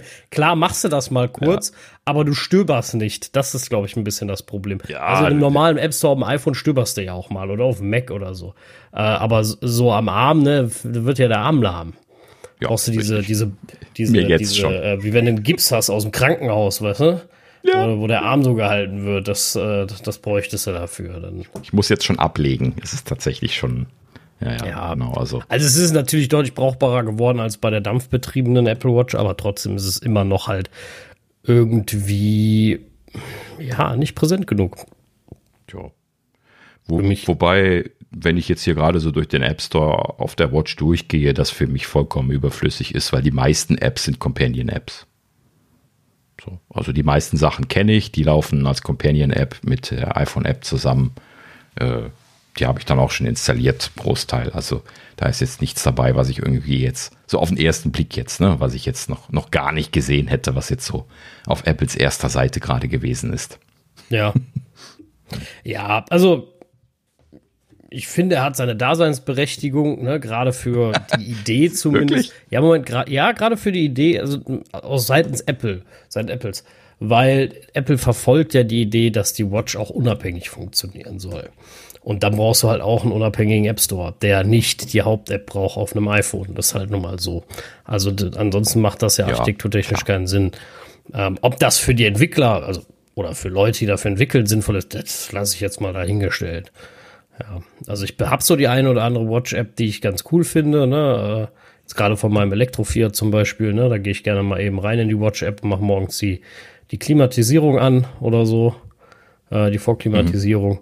Mhm. Ähm, so, so, so eine Spielerei mache ich da ganz gerne. Die ist zwar nicht gut, da kann man auch tausend Sachen verbessern, aber die ist in Ordnung. Ne? Also die ist recht flott, äh, die App. Also das kannst du benutzen. Ähm, und jetzt habe ich die Watch nicht am Arm, deswegen kann ich leider nicht gucken. noch so ein, zwei habe ich da, glaube ich, auch noch. Ähm, aber ansonsten, ja, muss ich immer noch sagen, beschränkt sich mein Watch, also mein Nutzen der App, Nutzung, Nutzung der App in der Watch äh, ist da doch sehr gering. Ja, richtig. Also außer den, den Standard-Apps, äh, wenn ich jetzt mal so in meine App-Historie App reinschaue, habe ich halt eben hier ja, Training, bin halt eben unterwegs gewesen, Kalender, Timer, Aktivität, Wetter, Herzfrequenz, Karten, EKG, Podcasts, Musik. Ja, dann habe ich wohl mal auf eine Mail drauf gedrückt. Und das war's dann. Home. Kompass. In der Tat, auf die also, Mail habe ich in der Tat auch schon ein paar Mal geguckt. Na, auf mhm. die Mail habe ich auch schon ein paar Mal geguckt. Und äh, aber sonst, äh, ja. Ja, also übrigens ganz kurz bis, bis eine Party-App kommt, muss ich, muss ich sehr weit scrollen. Ja. Weil, weil wir gerade bei der Watch sind und mhm. weil mir das heute nochmal aufgefallen ist. Ich habe heute einen ähm, äh, Cell Broadcast Alert bekommen in, auf der Arbeit. Echt? Ähm, ja, ähm, auf der Watch und auf meinem, auf zwei iPhones. Ähm, Ach, ihr hattet äh, Geruchsbelästigung. ne? Nee, Bombenfund. Bombenfund, okay, ja. Also ir irgendwas war. Das hatte ich zumindest gesehen, dass es für Köln gemeldet worden war, ja. Mhm. Ja, und äh, das war. Oh, das kommt halt immer auch auf der LTE Watch an, ne? Finde ich ganz cool. Mhm. Ja, sehr schön. Vor allen Dingen, dass das jetzt funktioniert. Das ist immer so ein bisschen was, zumindest ein, ein Testschuss dafür dann. ja. Ja, vor allem jetzt, sag ich mal, so für einen Bombenfund oder so, ne, da geht es jetzt weniger vielleicht drum, äh, ob ich jetzt Sorge habe, in die Luft zu fliegen. Da gehe ich von aus, dass wir fähige Leute haben, äh, die, die sich darum kümmern. Äh, bisher habe ich zumindest nicht gehört, dass das ein großes Thema war. Ähm, Gott sei Dank. Ähm, und, aber es geht ja dann auch darum, dass das gewisse Problematiken mit sich bringt ne? wie äh, die Bahn fährt nicht mehr oder so ein Kram. Und ja, da muss man ja dann sich darauf vorbereiten. Und ich muss zugeben, ich habe diese Nina-Warn-App nie benutzt. Äh, beziehungsweise ich habe sie benutzt, aber die hat bei mir nicht gut funktioniert. Und äh, ja, gut funktionieren würde ich jetzt auch nicht behaupten, aber ich habe äh, Katwan und Nina installiert. Ich bin ja hier so an der Grenze zwischen Nordrhein-Westfalen und Rheinland-Pfalz. Hier gibt es mal das und mal das. Und ähm, die sind ja dann jetzt hier damals bei der Flutkatastrophe sowieso alle ausgefallen gewesen. Da kannst du dich nicht drauf verlassen. Deswegen ist auch gut, dass es jetzt den Cell Broadcast Dienst gibt, weil der hat zumindest, ähm, also der hätte damals hier im, im Ahrtal funktioniert, weil ja GSM weiterhin funktioniert hat. Ne? Nur halt eben die Datenverbindungen sind ausgefallen, beziehungsweise die schnellen Datenverbindungen. Und äh, ne, aber Notfall GSM hat funktioniert und darüber hätte man ja auch die Cell Broadcast Mitteilungen verteilen können. Also zumindest jetzt hier in der äh, Bad Neuenacher Innenstadt. Ne? Jetzt an der Ober-A vielleicht weniger. Da war ja dann einfach alles weg. Ne? Aber gut, will ich jetzt nicht drauf hinaus. Ähm, was ich sagen wollte, ist, ähm, äh, ja, jetzt in diesem Fall, jetzt hier für Köln, ich habe hier Köln auch noch in, in meinen Profilen für Nina und Katwan drin, äh, sind da jetzt Warnungen gekommen heute. Das hat also hier zuverlässig funktioniert. Ähm, aber ja, das Problem ist immer, dass sobald das System so ein bisschen was unter Stress kommt, das nicht mehr zuverlässig zu funktionieren scheint. Ne? Das ist halt eben das Problem. Ja, und halt, dass das ist, also diese Apps, also es funktioniert halt auf einer anderen Technik, ne? Also das braucht eine richtige Push-Nachricht über das Internet. Das Cell Broadcasting genau. funktioniert genau. einfach ein bisschen zuver deutlich zuverlässiger und das sollte für solche Gefahrenhinweise liegt mir die Sache eher auf der Zuverlässigkeit, dass gewarnt wird, als auf, dass das gut aussieht. Richtig, genau. Ja. Du kannst ja, also ja. da war jetzt zum Beispiel ein Link dran, ne? Da kannst du draufdrücken, dann siehst du da mehr Infos zu. Ne? Ja, so. richtig. Das, das haben die natürlich auch in ihren Apps drin. Äh, wenn, wenn, du so weit kommst, dann ist das ja auch alles äh, nicht mehr das Thema. Ähm, ja, gut, aber du kommst halt eben nicht immer so weit. Ne? Lange Rede, kurzer Sinn. Schön, dass es, dass es gemacht haben und ich hoffe, das machen sie jetzt durchgängig in der nächsten Zeit. Ja. Das hoffe ich auch. Sehr gut. Ja, kommen wir nochmal zu den äh, Nutzungszahlen zurück, denn äh, so ein bisschen was auf der Zunge zergehen lassen wollte ich ja dann die, die ersten Zahlen auch nochmal. Und ähm, kommen wir also nochmal zu den Top 3 hier. Äh, ne, der macOS App Store mit 6 Millionen. Ist natürlich schon auch sehr wenig für die Anzahl von Macs, die sie so in der letzten Zeit verkauft haben. Ne? Aber darf man nicht vergessen an der Stelle, der Mac App Store ist an der Stelle natürlich deutlich weniger benutzt als das, äh, was bei iOS und iPadOS gemacht wird. Ne? Aufgrund dessen, dass sie da ja über den Store müssen. Ne? Ich wollte gerade also, sagen, ne? äh, du hast bei Mac hast halt das Zeitloading, ne? Genau. Ne? Da ist halt eben das Sideloading da und man, man kann das machen. Und das repräsentiert, glaube ich, diese Zahl hier auch sehr deutlich, ne? dass das beim, beim Mac nicht etabliert ist, dass man die Sachen über den App Store installiert. Und ähm, ja, wenn man dann sich jetzt die Verhältnisse zwischen iOS und iPadOS nochmal anschaut, ne? also iOS 101 und iPadOS 23, dann äh, scheinen die Leute, die iOS benutzen, vielleicht ein bisschen wenig zu machen im Verhältnis und die iPad-Leute vielleicht eher mehr, wenn ich das mal so aus der Hüfte geschossen tippen sollte. Ich weiß es nicht genau, ne? Ist natürlich alles nur eine Hypothese. Ähm, aber das Verhältnis ist schon interessant zu sehen, dass das hier, äh, ne, äh, das iPadOS quasi ein Viertel von dem schafft, was iOS schafft. Ja, also von den Verkaufszahlen her müsste iOS ja deutlich höher liegen. Ne? Also aktive Geräte. Ne? Ja, ja, ja absolut. Gemerkt von. Sollt, sollte schon, auf jeden Fall. Mhm. Ja, schon spannend letzten Endes. Naja, äh, Übrigens natürlich auch die Verhältnisse interessant. Ne? Wie gesagt, muss man ein bisschen was mit Vorsicht genießen.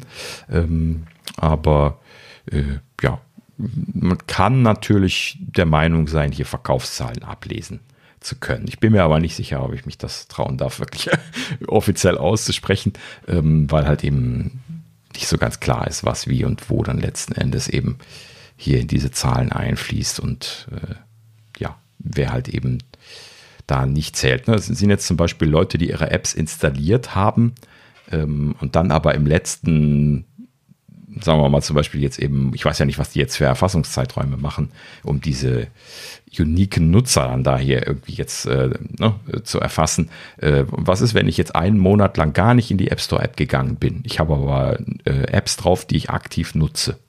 Ne? Bin ich dann innerhalb dieser Statistik oder nicht? Ne? Gute Frage. Das ist wahrscheinlich gar nicht so einfach zu beantworten jetzt, ne? weil solange Apple nicht die Details dazu rauslässt. Ich wollte ich wollte gerade sagen, trau keiner Statistik, die nicht selbst gefälscht hast, ne? Sagt man ja so schön. Und ähm, ja, ich, ich wäre auch vorsichtig, da feste Zahlen rauslesen zu wollen. Hm. Na gut, dann lassen wir es damit auch gut sein. Und lesen nicht weiter im Kaffeesatz. Gut, so. Dann haben wir noch eine kleine äh, Nachricht, die auch eben gerade erst äh, reingerannt. Nee, stimmt gar nicht. Von gestern oder so. Ähm, und zwar ähm, ja, wurde berichtet hier, äh, Apple, Google und weitere Firmen arbeiten an gemeinsamer Anti-Stalking-Spezifikation. So, das klingt natürlich äh, sehr schön. Also hier hat sich irgendwie eine Gruppe von Firmen zusammengetan. Ähm, Apple, Google, Samsung, Teil, äh, Chipolo, Eufy Security, also hier die Anker-Submarke und Pebblebee sind wohl scheinbar alles Hersteller von, von äh, so AirTag-artigen äh, äh, Systemen. Ne? Bei Teil kennt man das ja, Samsung hat auch so ein Ding. Ne? Also das, das äh, war mir soweit klar. Dass Eufy jetzt eins hatte, wusste ich nicht. Müsste ich nochmal gucken. Ach doch, die hatten auch irgendwas vorgestellt. Ne? Ich kann es irgendwie so, so ganz, ganz aus dem Hinterkopf gerade graben. Pebblebee kenne ich aber jetzt zum Beispiel noch gar nicht ähm, und Chipolo auch nicht. So, aber naja gut, wir nehmen mal an, das sind Anbieter von solchen AirTag-artigen Systemen.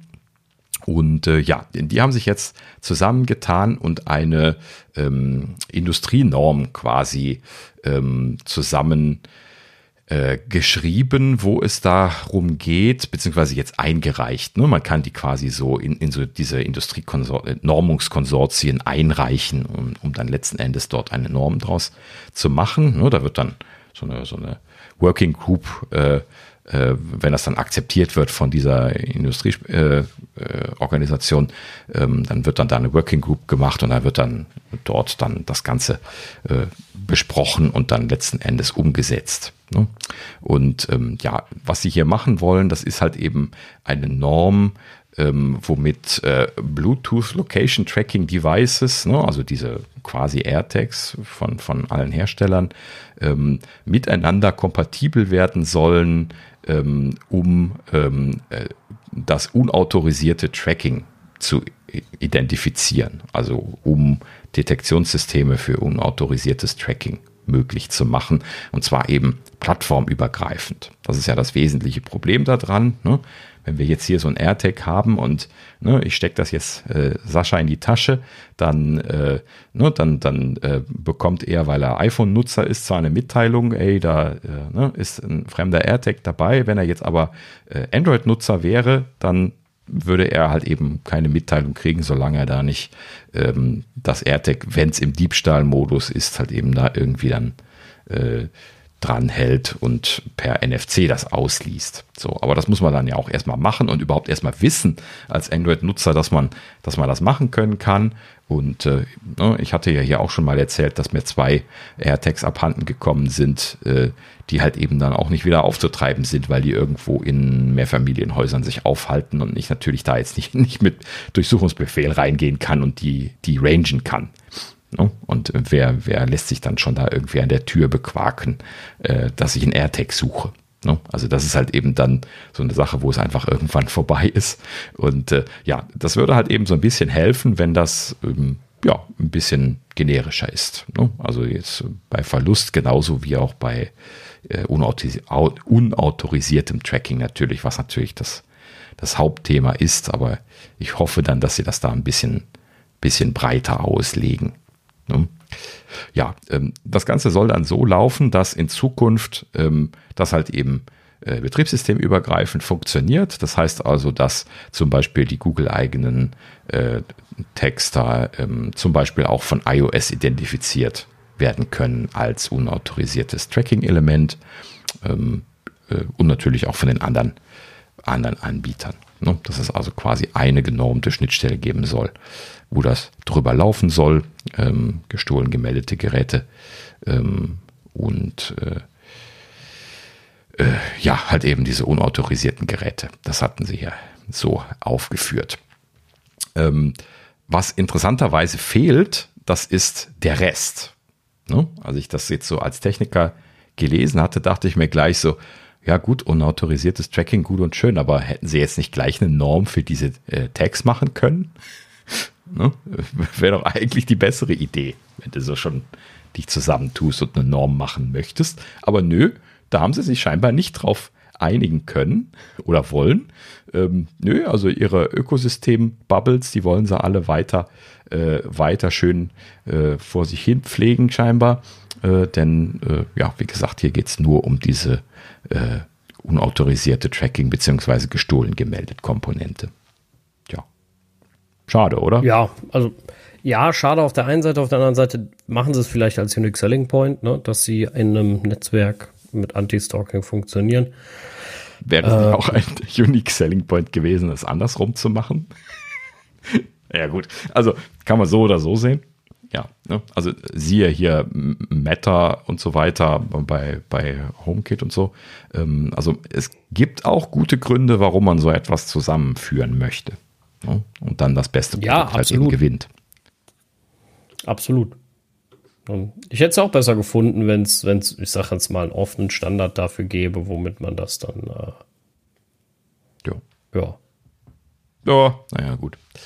Die EU wird es wahrscheinlich retten. Geht dann hin und macht ein Gesetz dafür. Momentan sind die ja aus allen Zylindern am Feuern hier. Nein, nein, nein, das, das wird natürlich nicht auf gesetzgeberischer Seite gehen. Das äh, kann man ihnen so schnell, glaube ich, gar nicht vorschreiben. Ne? Das ist ja freie Marktwirtschaft. Ne? Ist so leid es einem tut. Ne? Aber das ist natürlich keine Sache, die man jetzt einfach so gesetzlich vorschreiben kann. Das, das geht nur, wenn das irgendwie monopolistisch ist oder so. Naja, und dafür ist wahrscheinlich keiner von den Anbietern groß genug. Das kennen wir ja schon von den App Stores und so. Na gut. Ja, gut, so viel dazu. Also immerhin ein bisschen Fortschritt in diesem Sinne, dass es also äh, diese unautorisierten Tracking-Themen jetzt angeht.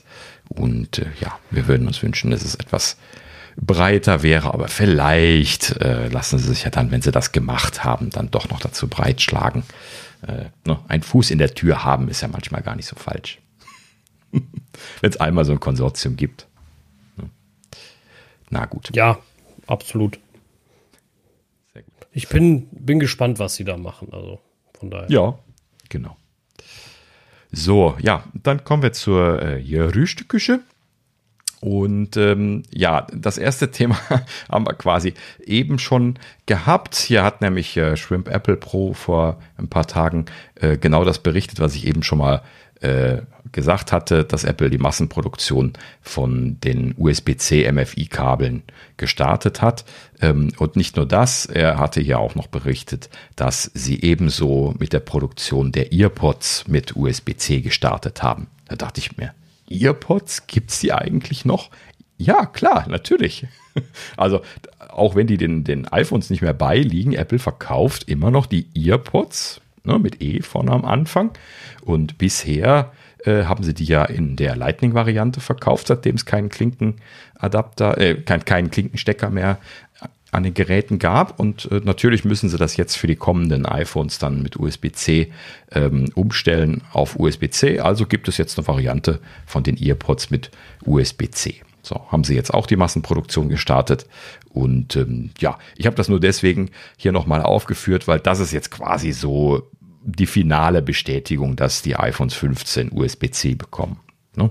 Denn wenn man das jetzt aus mehreren Quellen hört, dass Massenproduktion gestartet ist, ähm, also das, das sind ja dann so separate Fabriken und sowas, ne? das macht ja jetzt nicht ein Anbieter. Und ähm, ja, wenn das dann äh, so jetzt korportiert wird, dann würde ich mal sagen, ist das Gesetz, dass sie USB-C bringen dieses Jahr. Ja.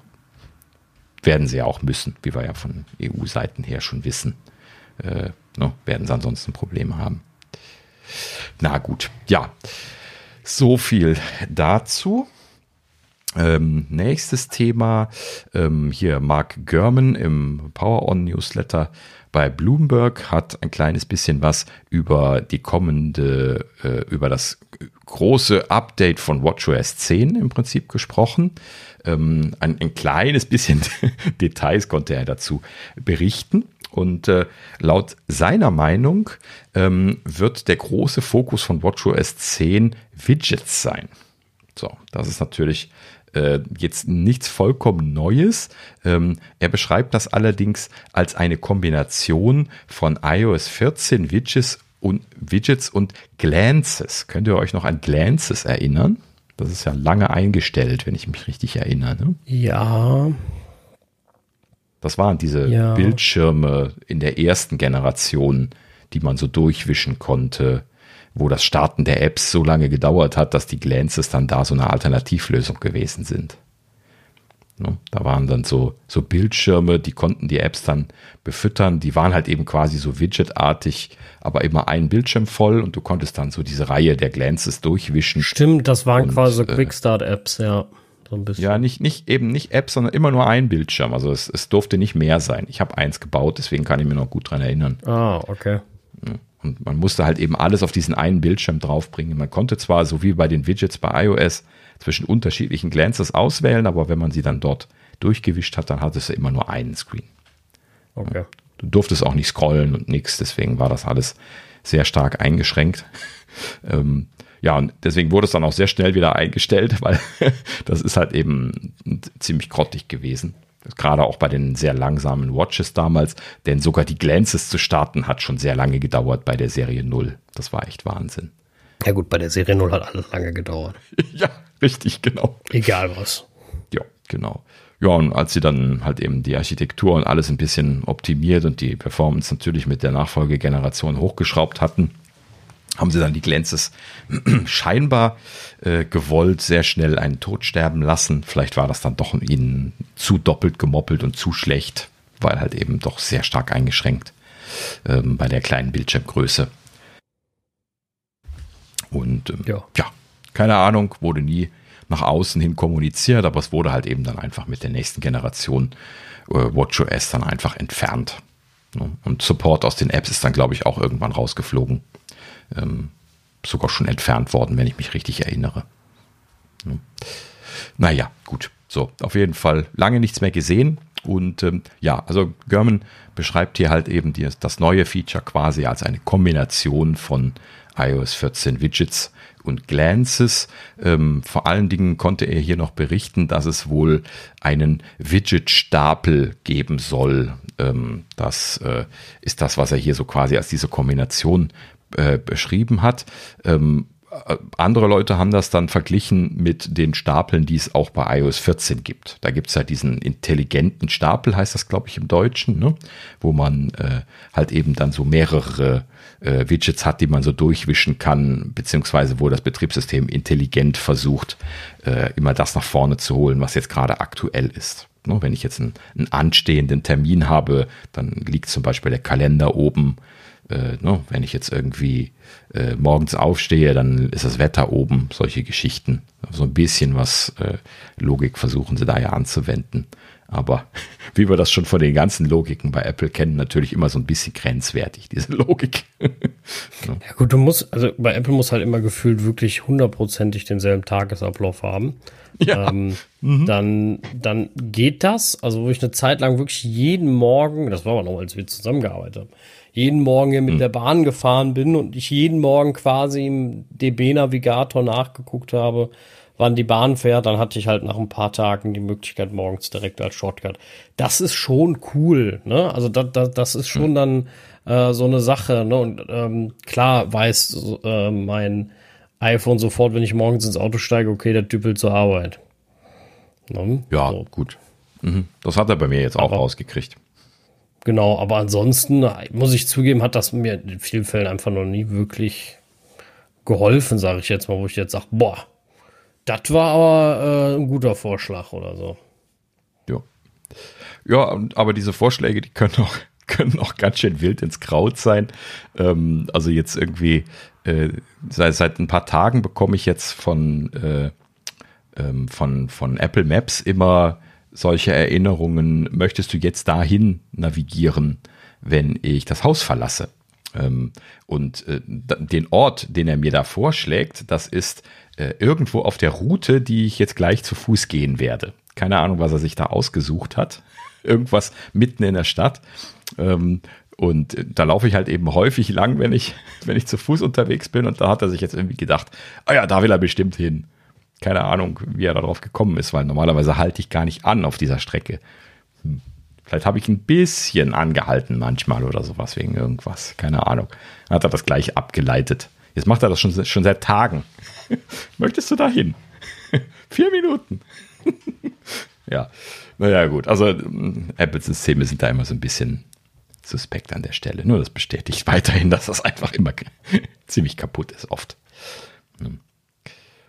Naja, gut. So. Äh, so viel dazu. Ähm, ja, okay, noch, noch einen Vergleich hatte German hier gemacht und zwar, ähm, er, er verglich das neben diesem Widget-Stapel auch noch mit dem Siri Watch Face. Das, das äh, solle irgendwie auch daran erinnern. Ähm, wir erinnern uns, das Siri Watch Face, das wurde ja vor ein paar Jahren irgendwie mal eingeführt auf den Apple Watches. Das ist dann quasi so einfach, dass du so, so ähnlich wie, wie Push-Mitteilungen so untereinander so einzelne Mitteilungen hast. Da ist ja dann auch so ein bisschen was mit dieser seltsamen Siri-Intelligenz, von der wir gerade schon sprachen, äh, dann halt eben dann auch das hm, sortiert. Genauso wie bei, den, bei diesem intelligenten Stapel bei den iOS 14 Widgets, ähm, ne, dass du also dann immer das oben hast, was jetzt gerade relevant ist. Also zum Beispiel deinen Termin, der jetzt gerade ansteht. Ne. Ja, letzten Endes aber auch äh, steht und fällt alles damit, dass die Heuristik dahinter so schlecht ist. Ne. Das bin ich mal gespannt wie das dann jetzt bei WatchOS 10 laufen wird. Ähm, äh, ja, ob vor allen Dingen auch, ob das äh, dann so manuell brauchbar sein wird. Naja, gut.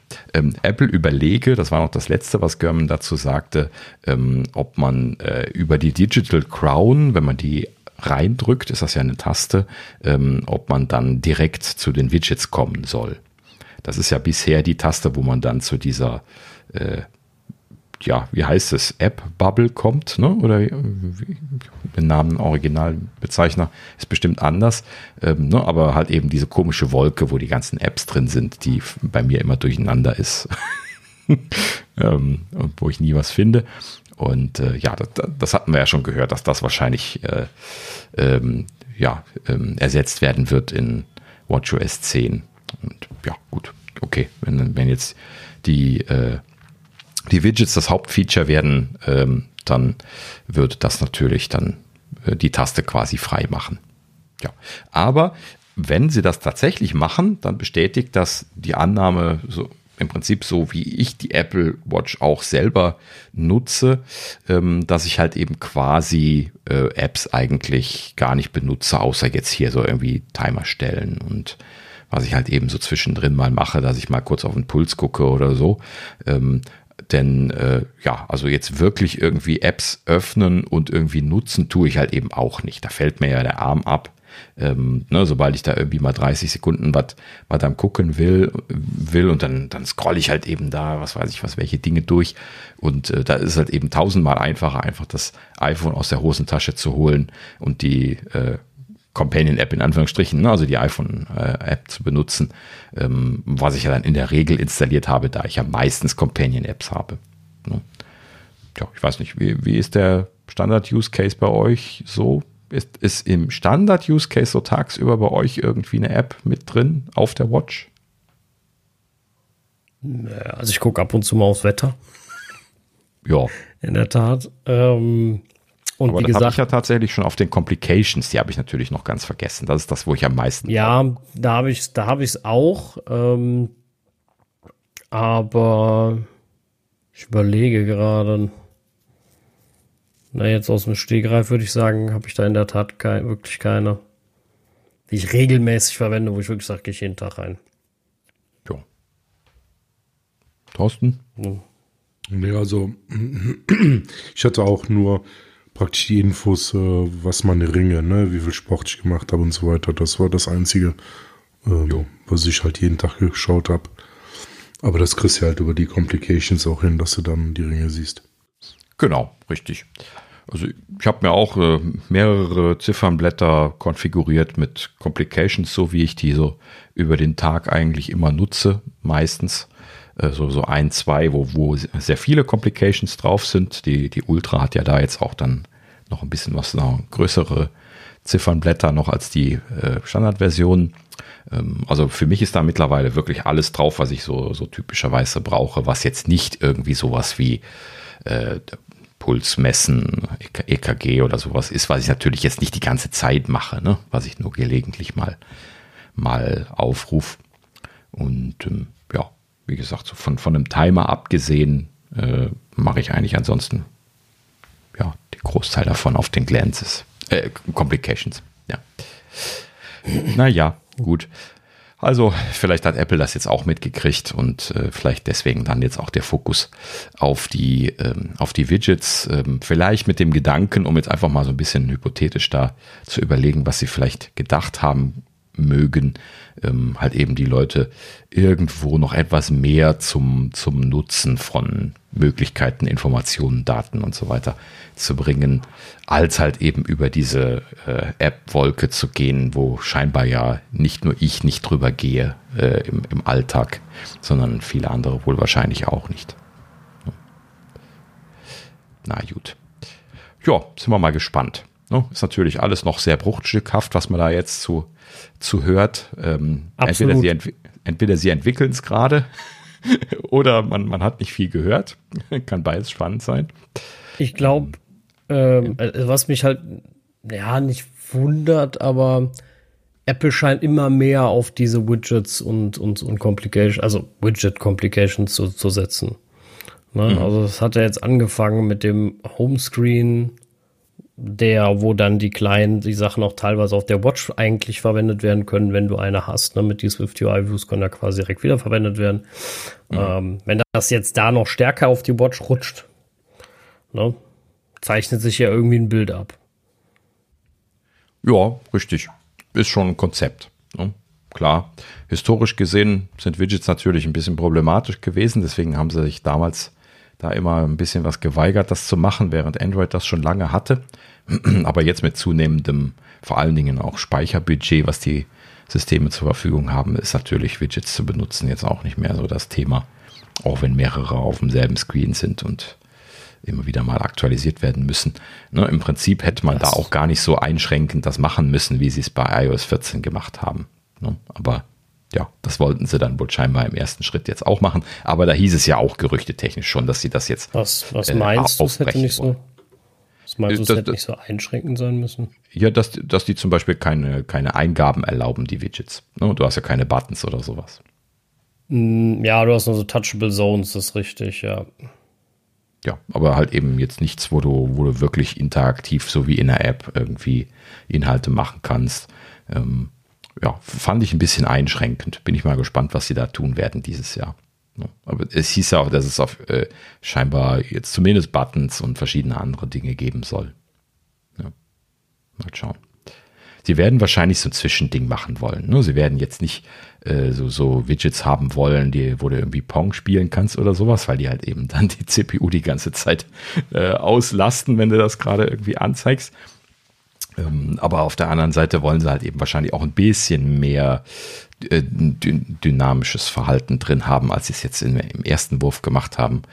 Und äh, ja, ich bin mal gespannt, was sie da tun. Wahrscheinlich wird das ja dann jetzt überall hinkommen, wenn sie das jetzt schon äh, nochmal rund erneuern, auch dann auf der, auf der Watch, dann wird das bestimmt sowieso alles zusammen äh, letzten Endes in ein und dieselbe Technologie. Ja, auch auf dem Lockscreen und so weiter. Da müssen sie auf jeden Fall was refactoren. Ne? Das Widget-System ist halt jetzt ziemlich stark gebaut im Moment.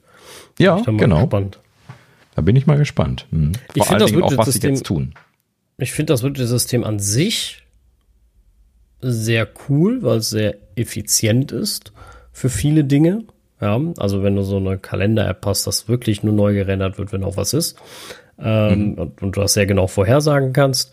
Ähm, oder du sagen kannst, immer äh, jeden Tag dreimal oder so. Dafür ist das mega genial, aber es ist halt für etwas dynamischeren Content nicht so geeignet. Ne? Genau, richtig. Und dafür gibt es auch genügend Use Cases und genau das ist dann auch der Grund, warum ja, die Widgets halt eben ja oft so ein bisschen lahm sind, wenn man sich die unter iOS anschaut. Ja. Ich benutze sie Im wahrsten eigentlich Sinne des ganz Wortes. Eigentlich ganz gern. Es gibt nur halt von manchen Dingen keine oder die sind viel zu schlecht. Ja. Ne? Naja, also ich muss sagen, bei- bei mir so im Tagesablauf habe ich auch weiterhin unter iOS keine Widgets im Einsatz, ähm, einfach weil äh, ich halt eben sowieso maximal zwei Homescreens voll mit meinen meistgenutzten Apps habe, wovon der Großteil von den Sachen, die ich täglich nutze, auf einer Seite ist. Das heißt also, ich bin so schnell in den Apps drin ähm, und habe die Seiten auch so voll mit Apps, dass ich da nie Widgets reinge rein- reingequetscht gekriegt habe. Und ähm, für mich ist das halt eben ein Kompromiss gewesen, den ich nicht eingehen wollte jetzt selber, dass ich halt eben weniger App-Icons habe äh, und dafür dann Widgets, während ich halt eben einfach mit dem Druck auf das App-Icon ganz schnell in die App reinkomme und dann den eigentlichen Content sehen kann. Das heißt also, weil das so schnell ist, dieser, dieser Use Case direkt die Apps aufzumachen, habe ich keinen Bedarf danach, so dieses eingeschränkte, ich zeige dir nur ein bisschen was an, was jetzt gerade äh, für den Moment interessant ist, äh, in dem Widget dann irgendwie zu benutzen, alternativ. Also ich ähm, mag sehr gerne die Lockscreen-Widgets. Ich benutze die auch sehr äh, äh, viel. Ja, mhm. Ähm, Die die finde ich auch. total gut. Jetzt natürlich mit Always On sind die nochmal so einen Ticken äh, ja, besser geworden, sage ich jetzt mal. Ne? Also noch so ein bisschen ähm, prominenter. So. Ähm, Und ich mag, wie gesagt, an sich auch die, die Homescreen-Widgets. Äh, was ich immer vorhatte, aber immer noch nicht gemacht habe, ist mir verschiedene Screens zu bauen für verschiedene Fokis. Ja. Fokuszustände. Ja, ähm, äh, genau, Fokuszustände, sehr gut. Ähm, weil, äh, äh, so, dass ich zum Beispiel auf der Arbeit einfach andere Apps sehe, als ähm, wenn ich zum Beispiel zu Hause bin. Ne? So, da brauche ich viele Dinge gar nicht. Ne? So, und dann einfach andere Screens sehen. Das kann man ja machen. Das finde ich total cool eigentlich. Das einzig doofe, finde ich, ist ein bisschen, also du kannst ja für mich im Moment, aber ich, vielleicht habe ich das noch nicht gut genug, habe ich vielleicht noch nicht gut, gut genug konfiguriert. Ähm, ich habe mir jetzt so einen Privatfotofokus gemacht, ne? Und ähm, wo ich halt sage, wenn der an ist, dann möchte ich von gewissen Apps einfach gar nicht mehr benachrichtigt werden. Ne? So, ich glaube, das ging am Anfang gar nicht, wenn ich mich jetzt recht erinnere. Mittlerweile geht das ja, dass du Apps ausnehmen kannst. Doch, ich glaube, das ging von Anfang an. Bin mir nicht mehr 100% sicher. Ähm, ja, was aber für mich zumindest sehr neu, sehr neu war, ist, du kannst auch ein Watchface definieren. Das finde ich auch ganz cool. Oh. Das ging okay. definitiv am Anfang nicht. Ähm, ja. Das, was mich natürlich bis heute nervt, also ich wüsste nicht, dass sie es gefixt haben, ist, äh, dass du vom wegen Personen auswählen, die stumm geschaltet werden sollen oder erlauben von, dass du da immer noch keine Leitungen wählen kannst. Das ist für mich immer noch hm. blöd. Ne? Also ich würde jetzt super gerne meine Privatleitung zum Beispiel auf der Arbeit in der Regel auf, auf Stumm schalten, aber meine Firmenleitung nicht. Ne? Und wenn ich da halt Personen wählen muss, wo ich sagen kann, die dürfen mich kontaktieren, dann muss ich mein ganzes Arbeitsadressbuch da reinpacken. Das hm. macht, ist für mich nicht praktikabel. Ja, das, das Thema kennen wir ja. Aber das habe ich auch ehrlich gesagt seit einiger Zeit nicht angeschaut. Ich muss mir das jetzt nochmal noch mal angucken. Ne, ich meine, mit iOS 14 oder 14.2 oder sowas hatten sie da, glaube ich, noch äh, das ein oder andere Update gemacht. Ähm, nee, 14.0 muss das gewesen sein, glaube ich, ne? Ähm, dass sie bei den Fokuseinstellungen noch was ergänzt hatten. Ja, muss man sich nochmal angucken. Ähm, aber wo du gerade eben hier Lockscreen-Widgets gesagt hattest, ähm, was mir ja absolut abgeht, das ist äh, mehr Widgets bitte warum zur Hölle nochmal zwei Widgets auf diesem schönen großen Screen? Ja, also ich möchte bitte die Option für vier oder sechs Widgets haben. Mindestens. Also zwei, zwei oder drei Zeilen ne, machen zu ja, können. Ja, ich verstehe, was du meinst. Ja, würde für mich auch Sinn machen. Ne? Also fände ich auch äh, ganz cool. Klar sieht er dann mehr so aufgeräumt und schön aus, aber ich finde letztendlich ist das User-Entscheidung. Ne? Ja, und vor allen Dingen zwei Widgets sind einfach viel zu wenig. Also ein Widget ist bei mir sowieso immer Wetter. Ja, so, weil ich bin halt eben jetzt so ein, so ein, so ein Wetterkind. Das heißt also, eins davon ist schon mal mit, mit Wetter blockiert. Da gibt es glücklicherweise schon so Anbieter, die dann so, so Kombi-Widgets machen, wo dann also alles schön in einem ist. Das, das ist dann schon sehr hilfreich an der Stelle. Ähm, ja, aber dann, ja, was mache ich dann mit dem zweiten? Da ist dann nicht mehr viel. Ne? Also ein, natürlich ist das jetzt Platz. Ne? Also zwei große Widgets sind das. Ähm, wenn ich da aber jetzt zum Beispiel eben noch hier ähm, äh, ne, nächster Termin oder sowas reinpacke, dann ist das voll. Ne? Und ich möchte halt eben einfach gerne mindestens noch zwei weitere Zeilen belegen können, optional. Ich kann das ja, kann, kann man ja unterschiedliche Lockscreens machen. ne? Das, das habe ja, ich von Anfang an nicht verstanden, warum sie da das auf eine Zeile eingeschränkt haben. Das, das finde ich auch. Ich finde auch, dass die Ausnahme, also dass es okay, dass es extra Lockscreen-Widgets gibt, hm, okay, aber warum kann ich auch die Homescreen-Widgets draufpacken? Ja, genau, richtig. Ja, einfach nur, weil sie sie quasi einfarbig haben wollten, nehme ich mal an. Ja, es sollte auch passend, passend sein, ne? So. Ja. Und äh, ja. Also da ist, da ist noch ein Schritt zur Verbesserung. Äh, ja. Warten wir mal noch vier Wochen, dann äh, genau, würde es sich so langsam erklären. Richtig. Genau. Ja, gut, so viel dazu. Dann kommen wir zum dritten und letzten Gerücht für diese Woche und zwar ähm, ja, Analyst äh, 941 auf Twitter ähm, ist ein äh, Leaker, der äh, Unproven Track Record ganz dick immer dabei stehen hat. Also äh, der, der ähm, nicht wirklich sich damit äh, herausgestellt hat bisher, vertrauenswürdige Leaks zu liefern. Deswegen also mit ein bisschen Vorsicht zu genießen. Ähm, dieser Twitter-Account, der hat auch in den letzten anderthalb Wochen irgendwie Zeug rausgehauen. Das ist Wahnsinn. Da waren auch Sachen dabei, die waren so konfus, dass ich sie überhaupt nicht äh, äh, überlegt habe, irgendwie hier in die Liste zu nehmen. Ich filter das ja immer so ein bisschen vor, natürlich. Und ähm, äh, naja gut, so, aber dann eine Sache hat er gehabt, da dachte ich mir, okay, das packe ich jetzt mal rein als Diskussionsgrundlage. Deswegen sage ich es aber auch direkt vorweg, ne, dass wir also nicht wissen, wie vertrauenswürdig das ist. Das kann auch einfach nur ein Hypothetisieren sein, so wie wir das ja auch gerne machen. Ne? Also so, wenn Apple das weiterentwickelt, dann machen sie bestimmt das und das. Ne? Das, das, da sind wir ja auch gut drin. Und äh, es könnte sein, dass das einfach nur so etwas ist, weil es sehr passen würde. Aber okay, gut. So, ich gehe mal gerade einmal durch. Ähm, er sprach hier über äh, iPad OS 17 und die möglichen Verbesserungen. Und äh, da sind von ihm ein paar Sachen erwähnt worden, äh, die wir schon an, angesprochen hatten und dann so Sachen, wo wir sagen würden, äh, ah ja, okay. So, fangen wir einfach mal an. Ähm, das erste ist, ähm, äh, es soll für iPad oder in iPad OS 17, wohlgemerkt, ne, wir sprechen über die iOS-Variante hier explizit, ähm, es soll Unterstützung von externen Webcams geben für externen Monitor-Support, logischerweise. Ne? Wenn man also jetzt dann irgendwie hier FaceTime benutzen will oder sowas, dann soll halt eben dann letzten Endes dann auch äh, externe Webcams funktionieren können. Wäre ein logischer Schluss, wenn man konsequent externen Monitor-Support umsetzen möchte. Ne? So ähnlich wie es beim Mac ja schon existiert. Ne? Ist relativ schnell gemacht, dieser Schluss, dass das Sinn macht. Ne? Dass man das so unterstützen können möchte. So, und genauso geht das dann weiter. Ähm, Thema Audioausgabe ähm, hat, hatte ich ja auch schon mal erwähnt, ne, dass wenn man hier zum Beispiel ein Mikrofon ansteckt oder halt eben auch irgendwie einen, einen Kopfhörerverstärker als Ausgang ansteckt, dann kann man nicht kontrollieren, äh, welche Ausgabe oder welche Eingabe verwendet werden soll auf Betriebssystemebene. Das, was auf, auf dem Mac ja wunderschön als zentrale Systemeinstellung existiert, gibt es unter iOS gar nicht. Ne? Und wenn ich von iOS spreche, meine ich dann immer alles, also auch iPadOS.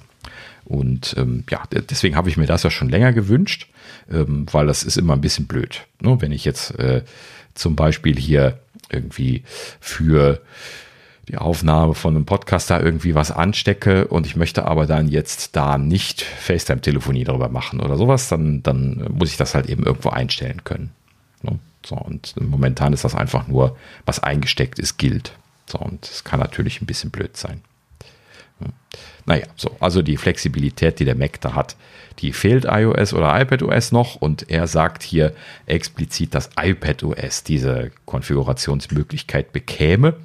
Ähm, an der Stelle hat dann tatsächlich auch jemand nachgefragt, ob das nicht dann auch ins iPhone käme und er sagt dann ausdrücklich, nein, das wäre ein iPad-Feature. So, das glaube ich aber ehrlich gesagt nicht, das wäre sehr dumm wenn sie das nur ja. fürs iPad bringen würden. Also man ja auch nur iOS-Features, also äh, von daher äh, kann ich mir das schon gut vorstellen. Sie brauchen ja dieses äh, Das ist iPadOS-Thema. Also. Ja, aber das sind so Sachen, wo man klar wieder sagt, hey Leute, das ist eine Codebase und das ist äh, bei dem Phone genauso wichtig wie auf dem Pad. Ne? Also macht es doch bitte Himmel, Herrgott, nochmal so, dass es auf beiden läuft, was ja die einfachere Lösung ist.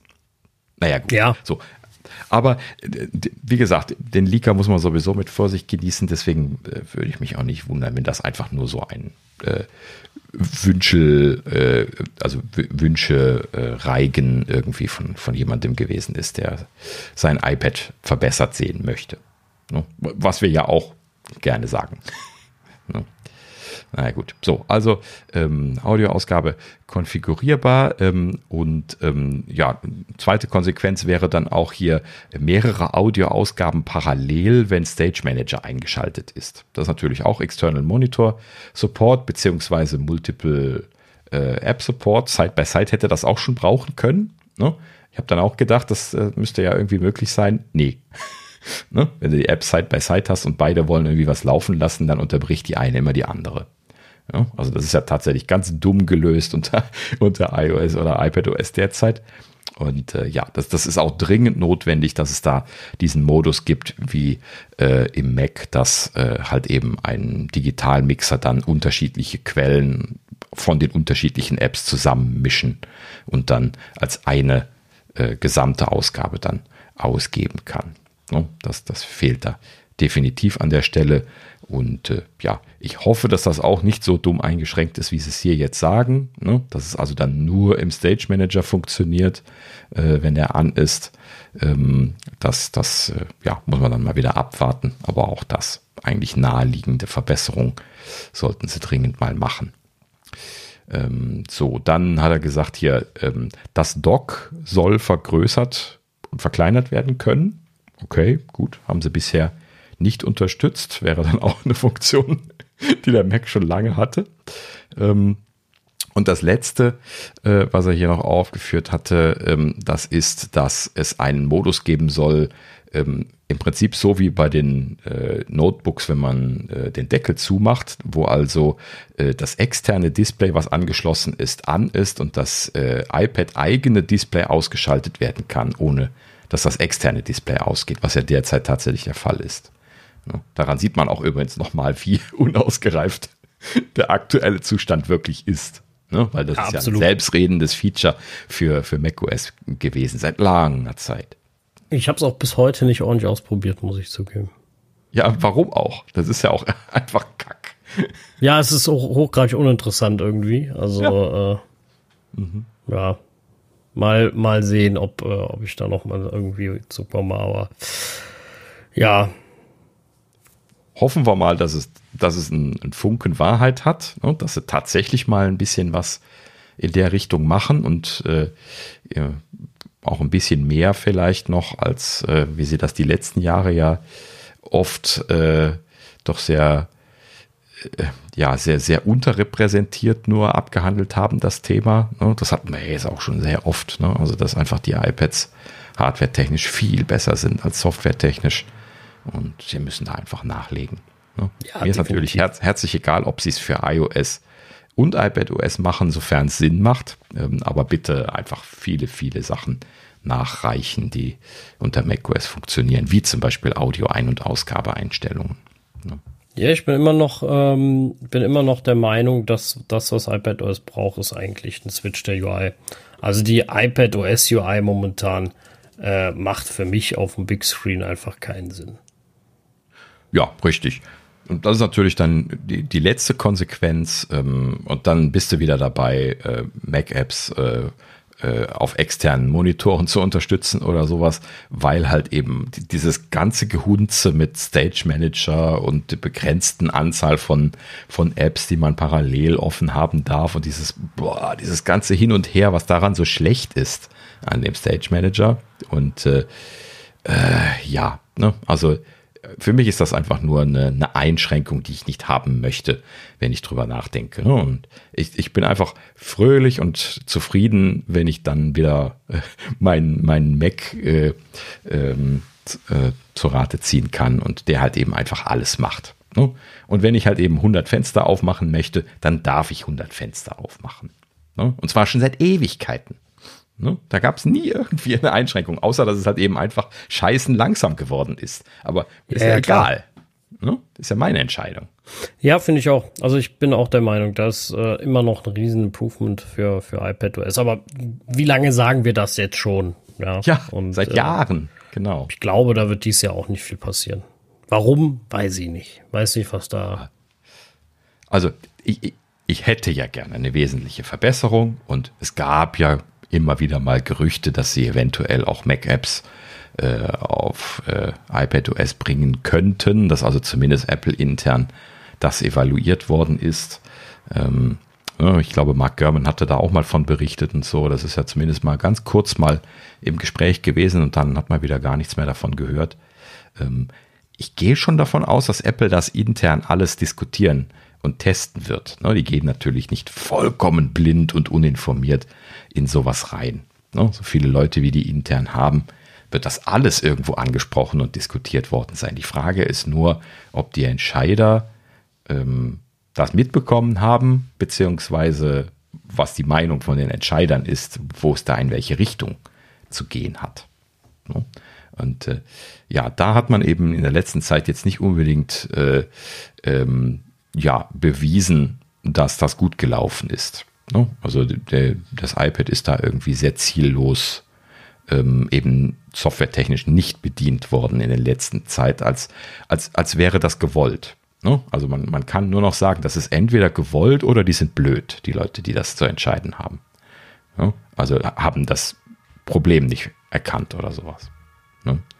So, aber das, das ist natürlich so offensichtlich, das diskutieren wir ja eben wirklich schon seit Jahren, dass es eigentlich wirklich traurig ist, wenn das da geblockt worden ist. Hm. Ja, keine Ahnung. Kann man aber halt eben letzten Endes auch nicht sagen. Das ist, kann ja nicht reinhorchen in Apple an der Stelle. Ja, hier kommt jetzt die ganze Bagagefeuerwehr gerade an mir vorbeigefahren. ja. Ich dachte schon, das bei mir und habe mich gemutet, aber es wurde nicht leiser, es wurde immer lauter. Habe ich gedacht, komisch. Ich war mitten im Reden, das wäre da ein bisschen dumm gewesen. Nee, nee, das, das, das passiert halt. Ja. Das ist. Äh, mhm. genau. Das ja, vor. ab in den Einsatz. Kommt bestimmt gleich noch, noch eine Truppe hinterher. Aber wir gucken mal. Ähm, ja, gut. Ne? So, also, wie gesagt, es, es ist einfach, ich, man fragt sich nur, wo da der Fehlschlag sitzt. Man wird es natürlich nie rausfinden, aber ähm, ja, es ist ganz, weil es so offensichtlich ist. Das war Sascha jetzt. Das war ich jetzt, ähm, ja, Entschuldige, ja. Ähm, weil, weil, es so offensichtlich ist äh, und wir das ja eben seit Jahren auch schon besprochen haben, ist es umso absurder, dass nichts passiert ist. No? Das ist das Interessante an dem Thema.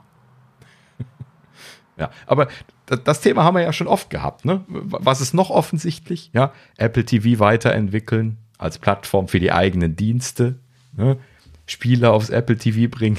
da gibt es so viele Themen, die einfach irgendwie total konfus gehandhabt worden sind. Ja, die auch total ähm, brach liegen. Also da liegt halt ein Riesenpotenzial, ja, ne? Das, genau. das ist, ist eigentlich das. Und äh, irgendwie so schade. Ja, wird es nicht mhm. genutzt.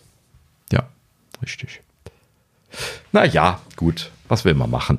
Aber ähm, ja, wir nehmen das mit als kleine äh, Idee, was eventuell passieren könnte, sollte es sich äh, äh, ja, als richtig darstellen. Ähm, aber ja, irgendwas wird auf jeden Fall passieren. So. Bleiben wir einfach damit. So, ähm, dann sind wir durch, durch die Gerüchteküche, äh, kommen wir zu den Updates. Ähm, ja, Apple hat das erste Mal, wann war es? Gestern, vorgestern? Ne? Irgendwie jetzt im Laufe der Woche ähm, haben sie ein erstes offizielles äh, schnelles Sicherheitsupdate ausgerollt für jo. iOS 16.4.1 und Ventura 13.3.1. Aber da ändert sich ja die Versionsnummer nicht. Ne? Das ist dann quasi schnelles Sicherheitsupdate Nummer 1, beziehungsweise sie schreiben dann die Nummer 1 auch nicht dabei. Ähm, und ähm, ja, man muss natürlich einmal neu starten, aber es geht wesentlich schneller als die äh, Standard-Updates ne? weil er da ja quasi nur so ein Image, was er da irgendwo hingelegt hat, äh, dann einmal austauschen muss, wo dann solche Sachen wie Safari und die Safari äh, Lips und äh, noch einen ganzen Haufen andere Dinge, die irgendwie häufiger schon mal gepatcht werden müssen, dann irgendwie reingelegt worden sind. Ähm, und äh, dieses Paket machen sie halt eben dann äh, sehr schnell tauschbar. Man muss aber halt eben, wie gesagt, trotzdem einmal neu starten. Und ähm, ja, das haben sie jetzt äh, für beide Plattformen einmal ausgerollt. Ähm, in der Beta hatten sie das. Ja, da ist die zweite Truppe, genau. ähm, ja, hatten sie also in der Beta ja schon getestet, aber das ist jetzt das erste Mal, dass sie es äh, in der Release-Version ausgerollt haben. Ja, ich finde es total gut. Das ging vor allem wirklich schnell. Also du merkst einen krassen Unterschied äh, von der Installationszeit. Das genau. ging wirklich sehr, sehr flott. Richtig. Ist halt eben immer noch so ein bisschen nervig, neu starten zu müssen. Ich würde mir wünschen, da sie ja eigentlich nur das Image austauschen, dass sie das auch dynamisch hinbekämen. Aber ja, gut, das ist wahrscheinlich architekturell nicht ganz so einfach, ähm, wie ich mir das vorstelle. ähm, wenn ich so in der Arbeit dann hier, bin ich hier gerade irgendwie einen dicken, fetten Merger machen gewesen, da, da hatte ich mich dann jetzt nicht getraut, neu zu starten, zwei Tage lang. ja, gut. Ähm, könnte natürlich beim Sicherheitsupdate dann schon grenzwertig sein. Manchmal ein bisschen blöd.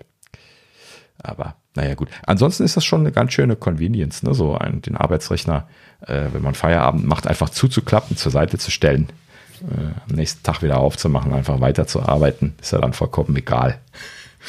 no? Naja, da funktioniert das ganz gut, aber wenn man so einen Neustart machen muss, dann muss man sich halt eben dann Gedanken machen. Ja. Na gut ja, grundsätzlich natürlich auch, wenn man jetzt irgendwie äh, nicht gecommitteten Source Code hat oder sowas, dann muss man natürlich auch immer aufpassen. Nicht, dass das Ding in einem dann doch die, die Platte zerhaut beim Reboot. ne? Und man gerade jetzt irgendwie kein Backup laufen hatte oder so. Ja, Backups, Na, Backups, Backups. Ja, natürlich, wie immer. Na gut, ja, also wie gesagt, schnelles Sicherheitsupdate. Ähm, äh, Beta 4 ist diese Woche rausgefallen. Momentan sind sie jetzt wieder im Wochenzyklus. Das heißt, ähm, ne, so von der Häufigkeit der im Wochenzyklus veröffentlichten Versionen müsste also äh, die, die nächste, das nächste Final Release quasi incoming sein. Ne? Äh, es scheint noch nicht der Release Candidate zu sein, da sie äh, weiterhin den Beta-Train bespielen. Normalerweise machen sie, wenn der Release-Candidate kommt, den Wechsel auf den Release-Train ähm, für die Beta-Leute. Ähm, das ist noch nicht passiert, aber es wird wahrscheinlich kurz davor sein. Ähm, ja, bisher ja sowieso noch nicht klar, was überhaupt passiert ist. Deswegen umso spannender jetzt zu sehen, was dann in dem Release kommen soll. Werden ja scheinbar immer noch Secret Features äh, drin rauskompiliert, die ähm, in der öffentlichen Beta nicht drin sind, aber bei Apple wohl drin. Ja. Na gut, ja, deutet normalerweise neue Hardware an, aber äh, würde mich jetzt wundern, wenn vor der WWDC noch neue Hardware kommt. Also, das aber warum sind sie dann schon? Ja, aber warum sind sie dann schon auf dem wöchentlichen Release-Zyklus? Hm, also, keine Ahnung. Ir irgendwas ist im Busch. Ja, vielleicht kommt zur WWDC neue Hardware. Ja, aber warum machen sie dann jetzt schon Wochenzyklus zum dritten Mal? Das ist normalerweise so drei, vier Mal bei den normalen Releases höchstens und dann ist es vorbei. Hm. Also dann müsste es eigentlich diese oder nächste Woche ein Release geben. Tja, keine Ahnung. Mal gucken. Ne? Kann so oder so laufen. Manchmal machen sie auch einfach ein größeres Release ohne Gründe. und haben dann irgendwas infrastrukturtechnisches intern gemacht oder sowas. Das kriegt man dann nicht so wirklich mit. Ne? Na gut.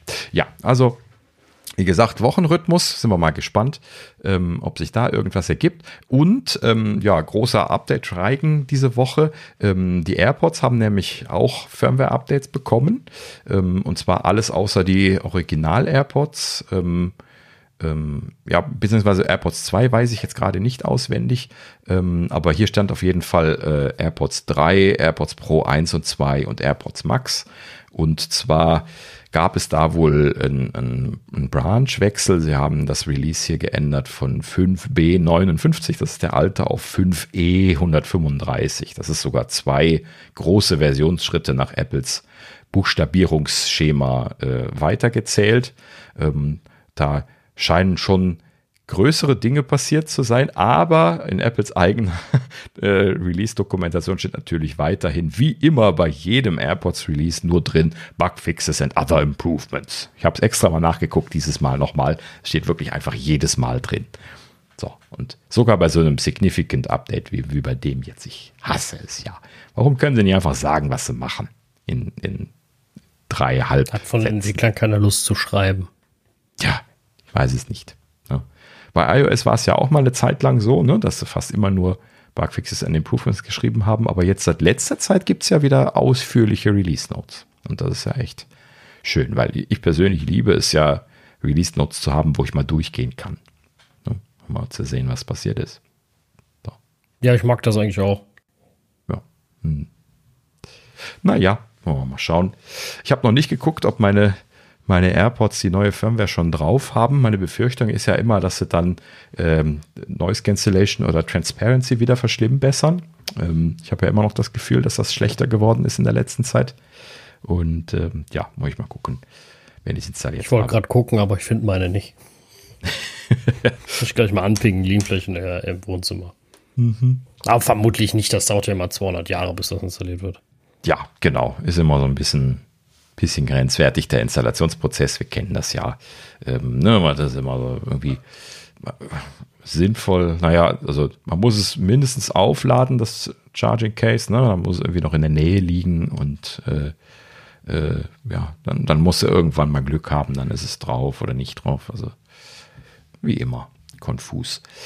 Ähm, ja gut, aber wenn wir was herausfinden werden, werden wir natürlich darüber berichten. Und tatsächlich, oh Wunder, aus Staune, äh, das MagSafe äh, Charging Puck, also der, der, der MagSafe Puck zum dran schnappen von iPhone und Co.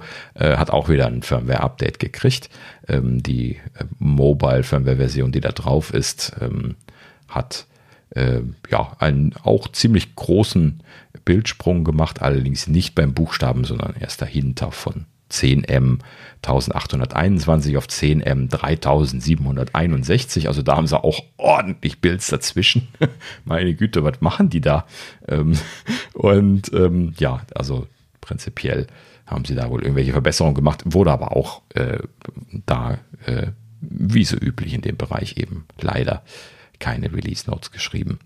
Ähm, ja, typischerweise machen sie dann irgendwelche Verbesserungen im Rahmen von entweder neuer Hardware oder existierender Hardware oder äh, irgendwelche Problemlösung. Verbesserungsmöglichkeiten gibt es natürlich immer, wenn man Software hat. ähm, ja, wäre halt eben auch schön, wenn sie mal sagen würden, was sie fixen. Na gut. Ja, ähm, so viel zu den Updates. Ähm, dann kommen wir noch zu einem kleinen Pick. Ähm, und ähm, dieses Mal habe ich noch mal äh, meine Liste der, der Audiothemen äh, hier rausgekramt und habe gedacht, ja, da habe ich ja auch noch ein paar Sachen, wo ich mal drüber sprechen muss und möchte, auch wenn es jetzt schon ein bisschen was her ist, dass ich hier meinen audiophilen Corner gemacht habe, ähm, nochmal einen Kopfhörerverstärker picken und zwar etwas, was ich noch ähm, ja auch hier schon, schon länger im Einsatz habe, aber halt eben noch nicht erwähnt habe. Ähm, soll auch wie so oft gesagt, hier gar, gar kein großes Thema werden dieses Mal. Ähm, aber ich habe hier ähm, noch einen Röhrenverstärker, und zwar einen vollwertigen Röhrenverstärker, den ich mal noch picken wollte. Ähm, und zwar äh, den äh, X-Duo TA26, beziehungsweise mittlerweile gibt es schon den Nachfolger TA26S. Äh, ich habe allerdings die Variante ohne S gekauft, jetzt schon vor anderthalb Jahren. Und ähm, äh, warum habe ich den gekauft? Ich habe ja schon den ein oder anderen OTL-Röhrenverstärker gepickt. Also einen von, von Shit hatte ich ja schon mal, schon mal erwähnt und auch so Hybridverstärker. Und äh, was ich halt eben irgendwie jetzt so als, als äh, Röhren-Nerd noch haben wollte, das ist halt eben äh, so ein Verstärker mit großen Röhren. Weil die nämlich vom, vom Sound her und auch vom visuellen Eindruck her nochmal ganz anders was hermachen als diese kleinen Röhren, die in den Verstärkern drin sind, die ich jetzt bisher gepickt hatte. Und dieser TA26 hier, der hat halt eben zwei große Röhren. Eine etwas kleinere große und eine sehr große große. Also jetzt nur so im Verhältnis gesprochen zu den anderen Röhrenverstärkern, die wir bisher hier hatten. Ähm, wer die Nummern haben möchte, äh, 6N8P äh, ist die Vorverstärkerröhre, äh, die etwas kleinere und dann 6N5P ist dann die große Pufferröhre, ähm, die dann letzten Endes den, ähm, ja, die Verbindung zum, äh, ähm, zum Kopfhörer dann letzten Endes produziert. Von der Technologie, wer, wer damals schon zugehört hat, brauche ich gar nicht mehr viel zu erzählen. Das ist auch ein, ein OTL-Röhrenverstärker. Das heißt also, äh, hinter den Röhren gibt es keine, ähm, äh, kein, ähm, keine Spule mehr, keinen Transformer. Ähm, das ist bei klassischen Röhrenverstärkern der Fall. Das wird aber bei modernen nicht mehr gemacht, weil die halt eben Qualitätseinbußen mit sich bringen, diese, diese Elemente da in diesem Signalpfad. Ähm, das ist aber quasi genau dasselbe wie das, was ich bei den letzten Picks schon erwähnt hatte. Ähm, das, das bringt die äh, üblichen Nachteile mit sich. Ähm, diese diese OTL-Röhrenverstärker, die äh, mögen nur Kopfhörer mit äh, eher hohen Impedanzen, also so diese klassischen äh, Kopfhörer, wie man die so jetzt an mobilen Geräten verwendet, ähm, oder auch günstigere äh, ähm, ja, also meistens hängt das mit, äh, mit dem Preis auch zusammen, dass halt eben die Impedanzen eher niedriger sind. Ähm, also jetzt so, so 30 Ohm Kopfhörer oder sowas da anzuschließen, macht, macht keinen Sinn. Ähm, hier offiziell in der Spec sagt X-Duo äh, 60 Ohm bis 600 Ohm. So, also, aber 60 Ohm ist schon sehr grenzwertig. Ich habe auch einige Kopfhörer, die um die 60, 70 Ohm sind und die würde ich alle nicht empfehlen bei diesem äh, Kopfhörerverstärker. Aber das ist normal für diese OTL. Verstärker. Das heißt, ähm, da benutzt man diese Kopfhörer, die die hohen Impedanzen haben. Äh, oh, ich habe da ja schon vieles gepickt gehabt in der Vergangenheit. Zum Beispiel die Biodynamic Kopfhörer, äh, die ich äh, alle schon gepickt hatte. DT 77, 880, 99, die alle 250 Ohm und höher haben. Ähm, ich habe hier mittlerweile mit einer sehr großen Freude den, den Amiron von Biodynamic im, im Einsatz. Der hat auch 250 Ohm. Ähm, habe ich glaube ich auch schon gepickt. Und ähm, ähm, ja, also die funktionieren alle wunderbar. Ich habe hier allerdings auch den DT880 in einer etwas unüblicheren Variante mit 600 Ohm. Den gibt's auch äh, auf Amazon für 150 Euro ungefähr zu kaufen. Das ist so der günstigste mit 600 Ohm, den man kriegen kann. Ähm, aber äh, ja, im Verhältnis zu den 250 Ohm Kopfhörern äh, lohnt sich da eigentlich der Extrakauf nicht, weil äh, also jetzt für, für mein mittelgeschultes Gehör äh, kann ich da nicht mehr viel Unterschied raushören. Ähm, eigentlich sollen die von der Dynamik und der Detailresponse äh, nochmal deutlich besser sein, die 600 Ohm Kopfhörer. Naja, gut, vielleicht kann ich das auch einfach nicht mehr hören. Ähm, oder meine Quellen sind zu schlecht oder, oder, oder. Das ist alles immer sehr vielfältig natürlich. Ähm, ja gut, aber wie gesagt, so im Prinzip das Normale für OTL-Verstärker. Ähm, äh, wenn man so einen etwas, äh, äh, ja, einen Kopfhörer mit etwas mehr Impedanz hat, dann kann man da sehr glücklich werden. Und ähm, ja, bei diesem äh, TA26 hier muss ich dann jetzt auch wieder sagen, oi, der hört sich gut an. Also für, für meine Ohren ist das ein absoluter Traum. Das ist so richtig butterweicher Röhrenverstärker-Sound, wie man sich das vorstellt. Ne? Wie gesagt, hier ist nicht Hybrid oder sowas. Ne? Das ist alles, äh, alles Röhre, was hier die, den, den Audiopfad angeht. Und ähm, das ist halt eben einfach großartig. Ich bin da ein sehr großer Fan von dieser weicher, warme, weiche, warme Sound.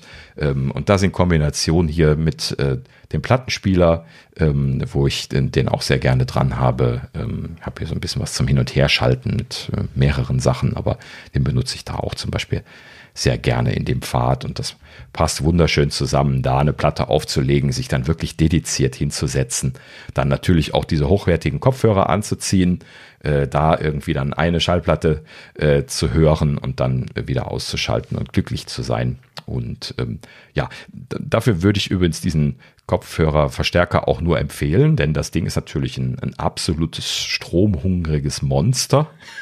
Ne? Also das würde ich auf keinen Fall so den ganzen Tag überlaufen lassen, denn ich habe jetzt nicht genau nachgeguckt, aber äh, so, so äh, vielleicht 100, 120, 130 Watt würde ich mal schätzen, ist sein, sein Idle-Stromverbrauch, wenn er an ist. Das ist aber wirklich ordentlich.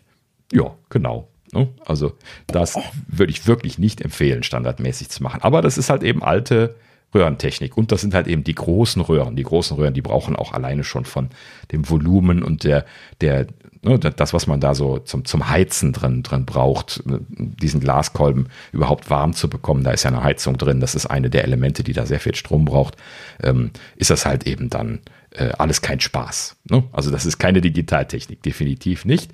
Aber eben wie gesagt, es macht definitiv äh, einen sehr, sehr großen Unterschied, ähm, über so einen Verstärker zu hören. Und ähm, ja, deswegen, wie gesagt, ne, so zum dediziert hinsetzen und eine Platte hören oder so, ist das genau das Richtige. Und da macht mir das richtig Spaß. Ne? Ähm, nicht, nicht, zu vergessen, dass das, das Handling. Ne? Also wenn ich das Ding benutzen will, muss ich das halt eben einschalten und vorglühen lassen.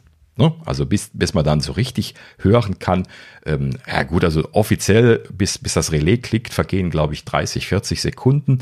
Aber bis es wirklich brauchbar ist von der Qualität, vergeht auch mal eine Minute oder zwei. Ja, das heißt also, wenn du das Ding benutzen willst, dann stellst du dich erstmal hin, schaltest das ein, schaust den Röhren beim, beim Hochglühen zu, ja, kannst dann auch hören, wie der Ton kommt, wenn du den Kopfhörer schon, schon dran hast. Und ähm, ja, dann, dann äh, musst du halt eben mit, mit Ruhe und Entspannung daran gehen. Und das ist genau das, wo ich das ja eben benutze.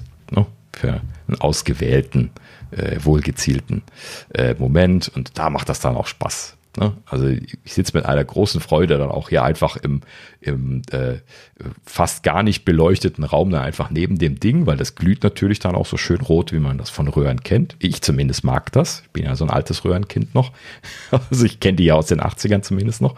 Und ähm, ja, ich finde da einfach sehr viel Gefallen drin und äh, deswegen wollte ich das hier nochmal ähm, noch erzählen. Ja, ist halt ein, ein, super großes Monster, ne? Vier Kilo bringt das Ding auf die Waage. Da ist auch noch ein sehr dickes Trafo drin, um halt eben dann diese, diese Leistung für die, für die Röhren dann, äh, für die Heizungen zur Verfügung zu stellen.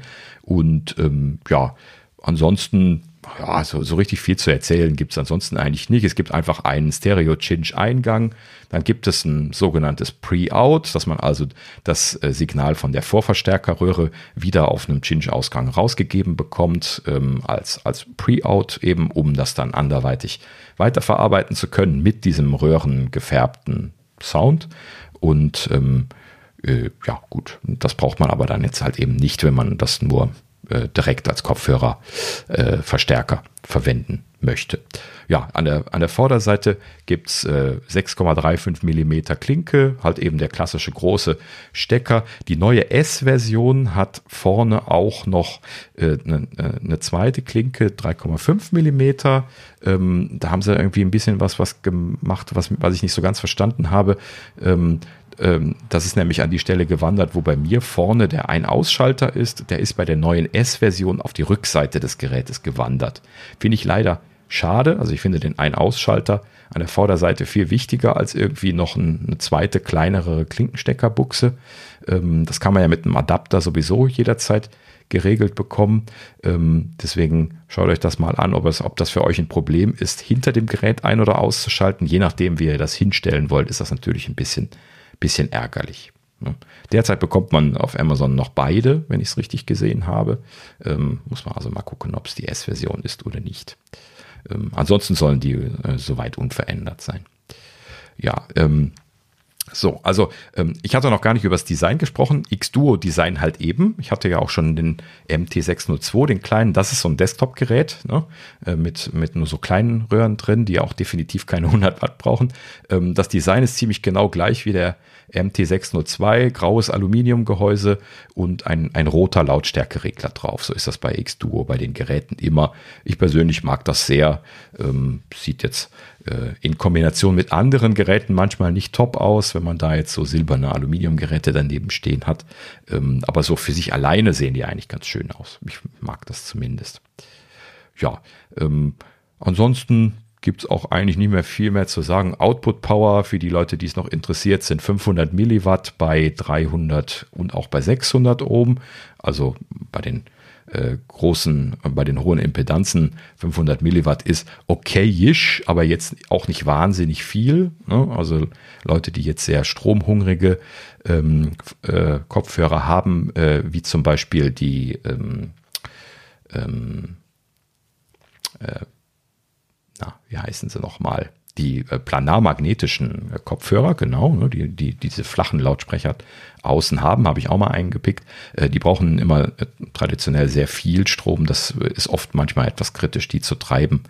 Ähm, aber naja, gut, wie gesagt, ich hatte schon gesagt, also prinzipiell, man sollte sich einen, einen, Kopfhörer hinlegen oder da haben, der passt zu, zu einem OTL. Ähm, äh, Kopfhörerverstärker und letzten Endes wird man dann sehr glücklich damit sein. Kann ich also nur sehr empfehlen. TA26, sehr schönen Sound, äh, äh, aber halt eben nur zum dedizieren Hörden geeignet wegen dem Stromverbrauch. Ähm, ja, ähm, ansonsten bleibt nur noch zu sagen, ähm, Preis 319 Euro aktuell bei Amazon, aber wer ein bisschen Ruhe hat, kriegt den auch gerne mal zu Black Friday und so mal für 50 Euro um, oder um den Dreh reduziert. Ich habe das auch damals abgewartet ähm, und habe den dann irgendwie für 271 Euro bekommen und ähm, ja, hat sich ganz gut gemacht. Ähm, ähm, ich habe sogar den, den, Kundendienst bemühen müssen bei meinem Modell. Ähm, das erste Modell hatte irgendwie ein Brummen drauf. Da stimmte wohl irgendwie etwas mit einer Kondensatorbank nicht, wo dann äh, genau das äh, Netzteilbrummen von der Netzspannung durchkommt, was man dann so als 50 Hertz Brummen quasi die ganze Zeit sehr laut hören konnte.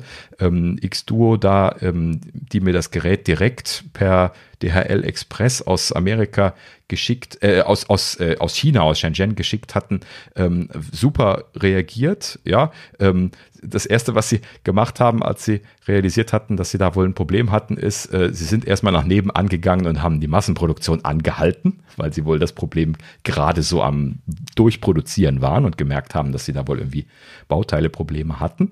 Dann haben sie das Problem gelöst und haben mir dann ein Ersatzgerät geschickt, ohne das andere zurückhaben zu wollen, einfach nur, weil äh, ja, das halt eben wegen dem Versand aus, aus China halt eben auch entsprechend aufwendig gewesen wäre. Ja, und äh, letzten Endes habe ich also jetzt zwei hier, allerdings einer mit Netzteilproben drauf und der andere nicht. Ja, naja, habe ich zumindest Backup-Röhren, habe ich mir gedacht. Steht noch im Keller. Ähm, und äh, ja, äh, hat natürlich jetzt nicht wirklich Sinn. Irgendwann setze ich mich mal hin, äh, habe ja mal in grauer Vorzeit das gelernt und gehe mal hin und versuche das mal zu reparieren, habe ich mir gedacht. Aber ähm, ja, auf, auf, jeden Fall super gehandhabt. Ne? Allein schon dieses Feedback, auch dass sie äh, die Produktion angehalten haben, musste ich ja doch sehr drüber schmunzeln. Ähm, hatten sich ja dann wahrscheinlich irgendwie parallel mehrere Leute gemeldet oder so. Und äh, ja, da, da, sind die natürlich schnell in China. Ne? Also in, in Shenzhen ist ja wirklich kurze Wege. Ne? Also da ist dann in dem einen Raum ist, äh, ist Design und im anderen Raum ist Produktion. Ne? Und äh, so ist das bei X2O wahrscheinlich auch. Die sind ja alle jetzt nicht so, dass die jetzt Millionen von Geräte produzieren, ne? sondern das ist Kleinserien, Massenproduktion. Ja. Naja, so in dem Sinne sehr schöne Erfahrung gehabt ähm, und auch sehr gut geklappt. Binnen weniger Tage da quasi ähm, äh, zweites Gerät gekriegt, sehr glücklich mit gewesen seitdem. Ja, und sehr gute Erfahrung gemacht. Kann man auch mal positiv sagen. Ja, na gut. So viel dazu. Kopfhörerverstärker. Damit habe ich jetzt auch den, den Reigen meiner Kopfhörerverstärker abgehakt. Da habe ich jetzt natürlich auch nicht die ganze Zeit neue gekauft. ja, äh, irgendwann in den nächsten Wochen bringe ich mal hier nochmal meinen, meinen zweiten Satz Lautsprecher, den ich jetzt hier im Arbeitszimmer mit großer Freude am Einsetzen bin. Aber das, das machen wir dann noch ein andermal. Und äh, dann bin ich auch soweit bei mit meinen Audiogerätschaften für den Moment. Die Jungs lachen. ja, aber ich freue mich ja, dass du da so eine, äh, ich nenne es jetzt mal Passion hast. Äh, ist ja was Gutes. Ich kenne ich kenn Röhre nur noch aus dem Radio von meinem Vater aus dem Gartenhaus. Das ist so ein ganz altes Ding. Äh, mhm, das muss ja. auch immer erst äh, warm werden und dann kommen diese, diese Indikatoren, die dann, die dann, äh, die sich füllen und dann äh, irgendwann spielt dann mal die Musik. Das dauert ewig, aber das Ding mhm. hält auch schon seit tausend Jahren. Ne? Ja. Also. Also die, die, diese Systeme, ich habe die ja dann in den 90ern noch so im Rausgehen, ne, also so zum Verschrottet werden häufiger noch gesehen, dass diese, äh, diese Geräte, die so vollständig mit Röhren aufgebaut sind, technisch, ähm, ne, halt eben immer noch gesehen habe, dass sie ausgetauscht worden sind. Ähm, und äh, da, das ist natürlich schon eine ganz andere Welt gewesen. Ne? Also die Elektronik, die diskrete Elektronik, die ich in den 90ern gelernt habe, ne, das ist natürlich schon äh, nochmal was ganz anderes gewesen. Ne? Wohlgemerkt, ne? also die, die, die 100 Watt oder 100 Watt plus, die hier dieser Kopfhörerverstärker macht, das ist natürlich nichts gegen diese äh, zwei, drei Dutzend Röhren, die in diesem Radio drin sind, was Sascha gerade erwähnt hat. Ne? Ich, ich ja, würde gerne mal, ich, ja, ich habe die nie aktiv genutzt, aber die werden bestimmt irgendwo in mehrere hundert Watt Stromverbrauch haben, diese Geräte. Ja? Die haben natürlich auch diesen, diesen Röhrensound. Ne? Aber es gab auch Gründe, warum sie die letzten Endes ausgetauscht haben, zum Großteil. Ne? Einfach weil sie halt eben vom Stromverbrauch her, das ist auch das Hauptkriterium. Erstens, weil sie so groß sind, zweitens, weil sie so viel Strom brauchen und weil sie relativ empfindlich sind, natürlich auch noch. Naja, so, also wie gesagt, äh, viele Stellen, wo sie mit Freude ausgetauscht worden sind, andere Stellen, wo man sie mit Freude noch benutzt. Sehr gut. Ja, so geht alte Technik nie ganz, ne? Ja, richtig, genau. Ja. Tatsächlich ja noch so ein, zwei Bereiche, wo die Röhren weiterhin eingesetzt werden im Audiobereich. Ja, tatsächlich der, der größte davon. Ähm, ne, hier ähm, Gitarrenverstärker zum Beispiel werden heute auch zu sehr großen Anteilen tatsächlich auch immer noch als Röhrenverstärker gebaut. Ähm, Mikrofone gibt es auch noch, gerade die hochwertigen, sehr viele, die äh, Röhren drin haben ähm, von den hochwertigen Herstellern.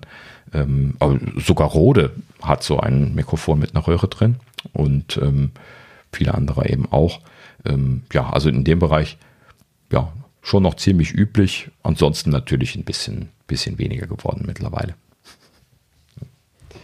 Na gut. So, so viel dazu. Und äh, damit sind wir auch durch. Ähm, ja, diese Woche leider keinen Rausschmeißer, so leid es uns tut. Wir haben uns angestrengt, aber momentan ein bisschen Rausschmeißer, Flaute.